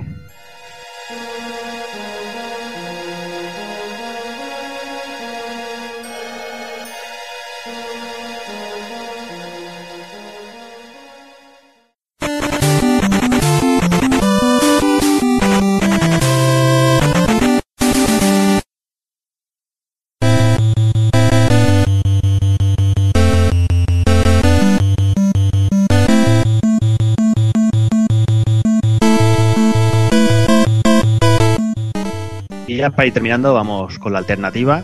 Eh, por un lado tenemos a Speedy que defenderá Dungeons and Dragons, Shadow Mistara. Y en la otra esquina, como siempre, hasta el día de hoy tenemos a, a Evil Ryu, que el tío es un- siempre está buscando bulla aquí con todo el mundo, que nos va a decir primero Sí, sí. a ver qué, qué juego, qué juego va a defender. Siempre me toca, me toca ahí liarla, pero bueno, vamos allá. ¿Qué juego vas a hablar, Evil? Pues de Golden Axe, eh, The Revenge of the Azadel. Muy bien, muy bien, genial. Pues nada, ya sabéis las, las reglas. Eh, cuatro apartados, historia, gráficos son, y sonido, jugabilidad y un alegato final, un minuto por cada, por cada sección y no podéis mencionar el, juego de la competencia. Empezaremos con Speedy, que hablará del juego que, que- analizábamos en el programa y luego tendremos a Evil. Así que nada, Speedy, empezamos con la historia, tienes un minuto a partir de ya. Eh, ¿Qué voy a decir de la historia de, de Dungeons and Dragons? Eh, que Capcom hizo por, posiblemente por vez primera en los salones recreativos que, el jugador fuese capaz de dibujarla, de elegir su propio camino. O sea, de eh, dibujar eh, unos perfiles básicos de lo que era una clásica historia de Dungeons and Dragons épica, con todo lo que conlleva el hecho de tener eh, bajo de, de- telón eh, el, el universo de Dungeons and Dragons, con todos sus personajes, con toda su mitología y encima plantarte eh, un objetivo en el que el camino lo hacíamos nosotros. O sea, para mí no hay mejor argumento que, que el hecho de que nos metamos, eh, por decirlo de alguna manera, en una versión recreativa de uno de esos libros que precisamente del universo de Dungeons and Dragons sacaban de Elige tu propia aventura, ¿no? Eh, para mí, genial en ese sentido y pocos recreativos pueden igualar ese matiz, el matiz argumental de, de un juego que te permite elegir. Tiempo. Joder, lo has clavado, ¿eh? Vamos contigo, Evil. Tiempo. Bueno, yo lo voy a tener un poco negro para alargarme un minuto con la historia de, de Golden Axe The Revenge of the Azader, pero bueno, simplemente decir que por la historia eh, de Azader regresa para, para bueno para someter a la tierra de Golden Axe y bueno lo que sería la tierra en la que está desarrollado el mundo de Golden Axe. Y qué mejor historia que ir a vengarnos de, de un tío que nos domina, una historia de bárbaros a lo Conan, a sencilla, sin ningún problema, en el que con cuatro personajes vamos a buscar a, a un enemigo que parece un, un personaje de una portada de, de un disco metalero y clavarle, el y clavarle una pedazo de hacha dorada en el estómago y volverlo a liquidar. ¿Qué mejor argumento que ese? Simple y sencillo. Muy bien. Ahora vamos a ir ya con el apartado técnico. Vamos con Speedy, un minutillo. Tiempo. Eh, el apartado técnico aquí es CPS2 a saco, que, bueno, realmente si analizamos un poco lo que es la placa, CPS2 tenía una serie de carencias con respecto a las de la competencia, como que no podía hacer determinados efectos gráficos, no era muy profusa en colores. eh, y sin embargo tenía una definición muy muy muy buena eh, y mucha memoria para utilizar y eso se veía reflejado en la cantidad de animaciones eh, el colorido se solventaba con una con tramas que, que, en fin hacían que parece que de verdad que el juego era una y ahí lo tenemos una maravillosidad clásica de la compañía. Y la banda sonora reunir a tantos músicos de calidad versionando bueno en este caso en Shadow de Mistara era eh, el músico de Devil May Cry. Y nada más que decir eso sobran las palabras no repertorio épico y guitarrero de la hostia. O sea que a ver quién iguala eso. Tiempo. Vamos contigo, Evil. Tiempo. Bueno, pues aquí tenemos una auténtica orgía audiovisual.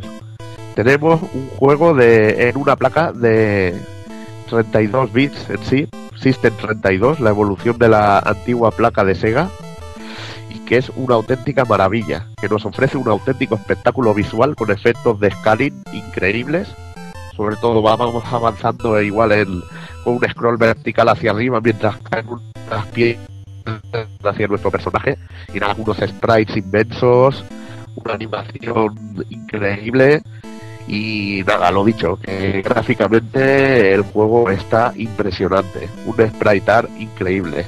El sonido no se queda a la zaga y nos ofrece una, una banda sonora que es digna de Golden Axe, contundente y, y- y totalmente que, que queda como un guante con el juego sin duda es un- una auténtica experiencia y que para ser del año 92 es sencillamente Tiempo. impresionante.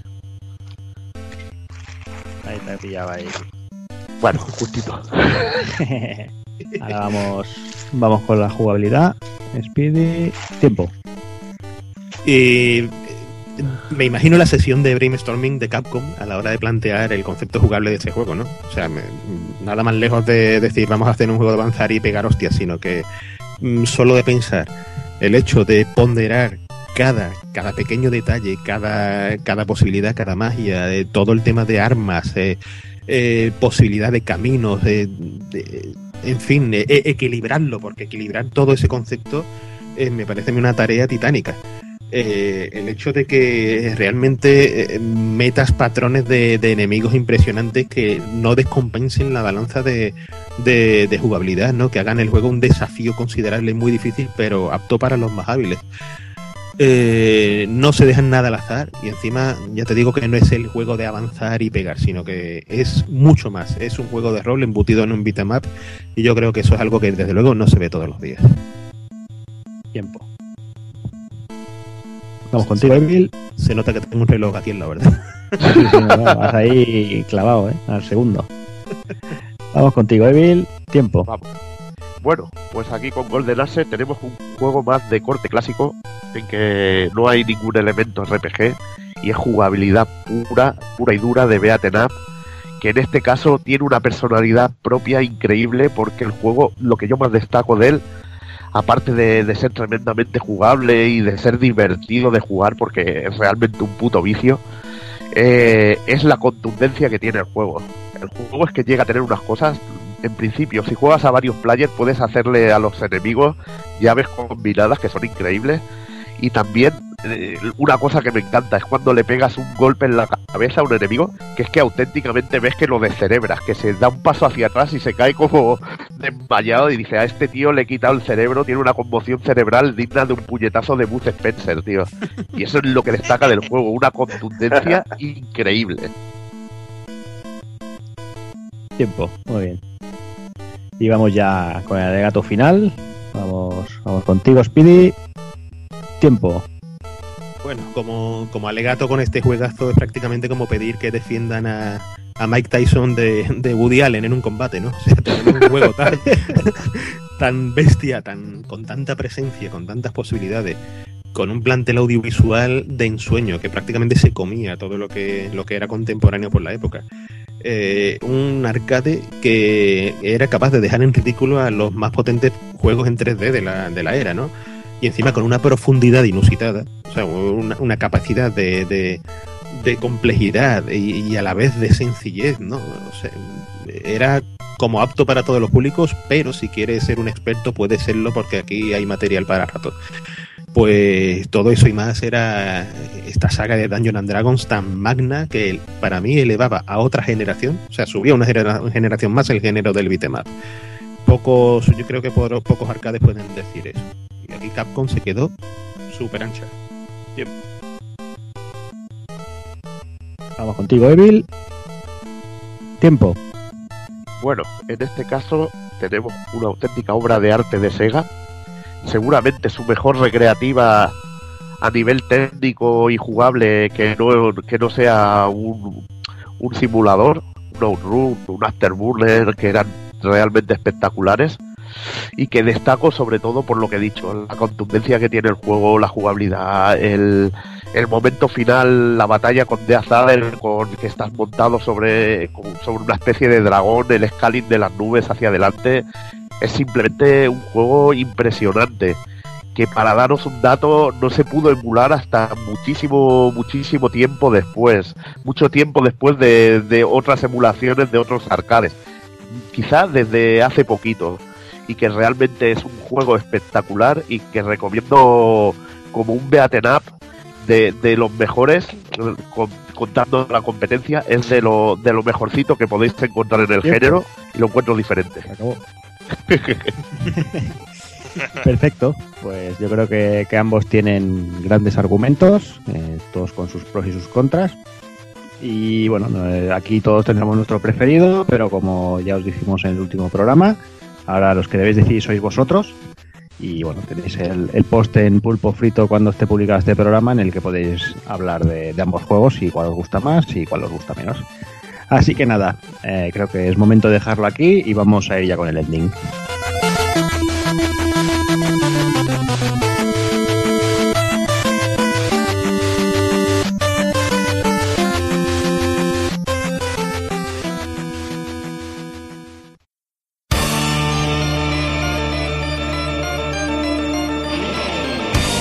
Y recuerda, si no te mola hacer un calamar y quieres estar bien informado, pásate por el blog pulpofrito.com. También puedes seguirnos en Twitter y Facebook.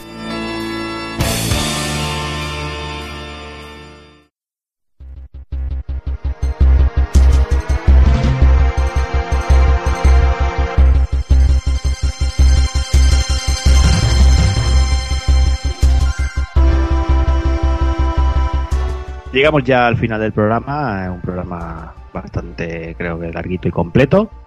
Y bueno, vamos a ir ya despidiendo al personal para no alargar mucho la cosa. Y vamos a empezar con el señor Chocobo, nuestro invitado, que seguramente lo tendremos bastante veces por aquí. Un placer, chicos, y muchas gracias. ¿Qué tal? ¿Cómo te has visto? Bien, bien, creo que bien. Hemos pasado un buen rato hablando de un magnífico juego en compañía de todos vosotros. Que más magno placer que ese no hay. Y perfecto. Genial, pues lo dicho, eh, esperemos tenerte por aquí en próximos programas. Señor Takokun, ¿qué tal? Bien, bueno, pues ya al final no se nos ha alargado tanto como yo temía que se iba a alargar, pero yo creo que es una cosilla maja. Sí, hombre. Y nada, pues con más ganas si aún cabe de, de que llegue la fecha en que Capcom lo ponga en, en la Store y, y poder pegarle unos vicios. Además tú tienes deberes, ¿eh? Te hemos dado dos, dos meses de fiesta, de guiones. Ya, ya, sí, sí, porque porque- tienes deberes, ¿eh? Sí, sí, ya me consta que en la Retro Madrid empezaron a pedirnos algo concreto y me toca ponerme a ello. Sí, y A con ver. dos meses por delante ya sabes tú que hablamos de un JRPG que Sí, no sí, vamos sí. a decir el nombre, pero No, Mm, bueno, me- qué bien con, suena eso. con Qué decir que, que voy a ponerme a buscar a Dios, pues ya. ¡Oh! Ay, ay, ay. O, o- Pues nada, señor Takokun, eh, lo dicho, hacer los deberes, que esperemos ahí un programazo de aquí dos meses. Volve, que vaya bien. Y ya me despido también del señor Doki Panic. Bueno, tío, pues ya, ya hemos terminado. Yo también me he quedado sorprendido de lo bien que lo hemos llevado, sobre todo con los tiempos, porque yo también esperaba que este programa se alargara bastante más. ¿eh? Bueno, ha estado bien. Está muy bien, ¿o no? Ha estado, ha estado de puta madre. Y eso que, porque ahora son unas horas un poquito extrañas y ya un poco brujas, que si no, ahora solo hay ganas de ponerse a jugar al Dungeons and Dragons, si te digo la verdad. Sí, sí, sí, la verdad es que ganas nos faltan. Pero bueno, no- nos reservaremos para cuando salgan el, el Xbox Live y el PS Network. Y así ya le podemos dar más candela. Ahí está, que estoy siendo hasta sociable con la gente para tener amigos para poder jugar, o sea que fíjate. Haces bien, haces bien. Ahí. Pues nada, Doki, hablamos Venga. de aquí una semanilla. Venga, un abrazo. Y ya me voy despidiendo también de- señor Evil. Buah, eh, que he disfrutado muchísimo el programa, la verdad. He hablado de un montón de juegos que, que me encantan. Y bueno, sobre todo agradecer a Capcom que, que, no, que no, un juego que nos hiciera de máster. eh, sobre todo tú y yo, Cero. Un Sí, juego sí. que nos hiciera de máster no- y, y no cogiera al- a un paladín que se llamaba Devastator. Y cada cofre que, que abría le daba algo de puta madre y a nosotros dos nos daban mierda o muertes o cualquier cosa que hubiera Sí, que- y poder jugar con justicia a Dungeons and Dragons y no con un máster cabrón que nos jodía sí, el sí, mismo. sí. Sí, sí, es que eso enfrentarse a paladines no, no hay nada que hacer. Sí, La y justicia que se llama- demasiado. Y que se llamara Devastator, yo creo que Vale. si pones ese nombre en el de Capcom, yo que sé, seguro que es como Sex, que te pone el Se, nombre se normal. bloquea, sí, seguro. Se bloquea. la máquina. Pues nada, Evil, lo he dicho, hablamos de aquí una semanilla que empezaremos con todas las novedades de este mes. Ahí está, ahí estaremos, liándola. Hasta luego. Hasta luego. Y ya me queda despedirme del señor Speedy, que ya va a volver la tranquilidad a su vida, seguramente. Y bueno, va- vamos al tajo de nuevo, como aquel que dice que la noche es larga. Bueno, pero, bueno, me refiero a, a- a los alrededores. Que Totalmente. te pero dejarán... Bueno, la feria ya empieza ya mismo, ¿no? ¿Qué dice? Eh, la feria empieza en dos semanas, cosa que no piso tampoco. Yo soy una social en lo que a sevillanía se refiere, como puedes Bien ver. hecho, con esas multitudes, tío, madre mía, qué locura. Esto es para gente con dinero. Yo soy un paladín Pues nada, triste. Espero que la hayas pasado bien y, Mucho, mucho. y Sobre hablamos todo mes. con ustedes y con un pedazo de juego encima en la mesa, ya lo tenemos todo hecho. Y si hablamos de pedazo de juego de Speedy, hablamos de, de Konami. Konami Oh. en sus buenos tiempos, en lo- bueno, en sus mejores tiempos ahí cuando estaba en el top top. ¿Y qué podemos hablar? Si hablamos de Castlevania y hablamos de PC Engine Speedy. Hombre, y hablamos de hacer un rondo por ahí, bueno, ¿no? Vamos a hacer un rondo con ese pedazo de Castlevania X Rondo Block o el chino rondo. que Maravillosidad. considerado por muchos el mejor Castlevania de la historia. No lo sé, ya lo discutiremos en el programa, que seguro que, yo, que habrá sangre. Ahí sí que habrá sangre seguramente. Mucha. Pero, pero yo creo que, que es un juego, si no es el mejor, es de los, es de, de los mejores. Y, y la verdad es que merece un programa exclusivo para él y que, y que nos peguemos ahí unas cuantas, una horita larga, ahí discutiendo y escuchando esa banda sonora que madre mía, que sí, la banda sonora, madre mía, qué tremendidad.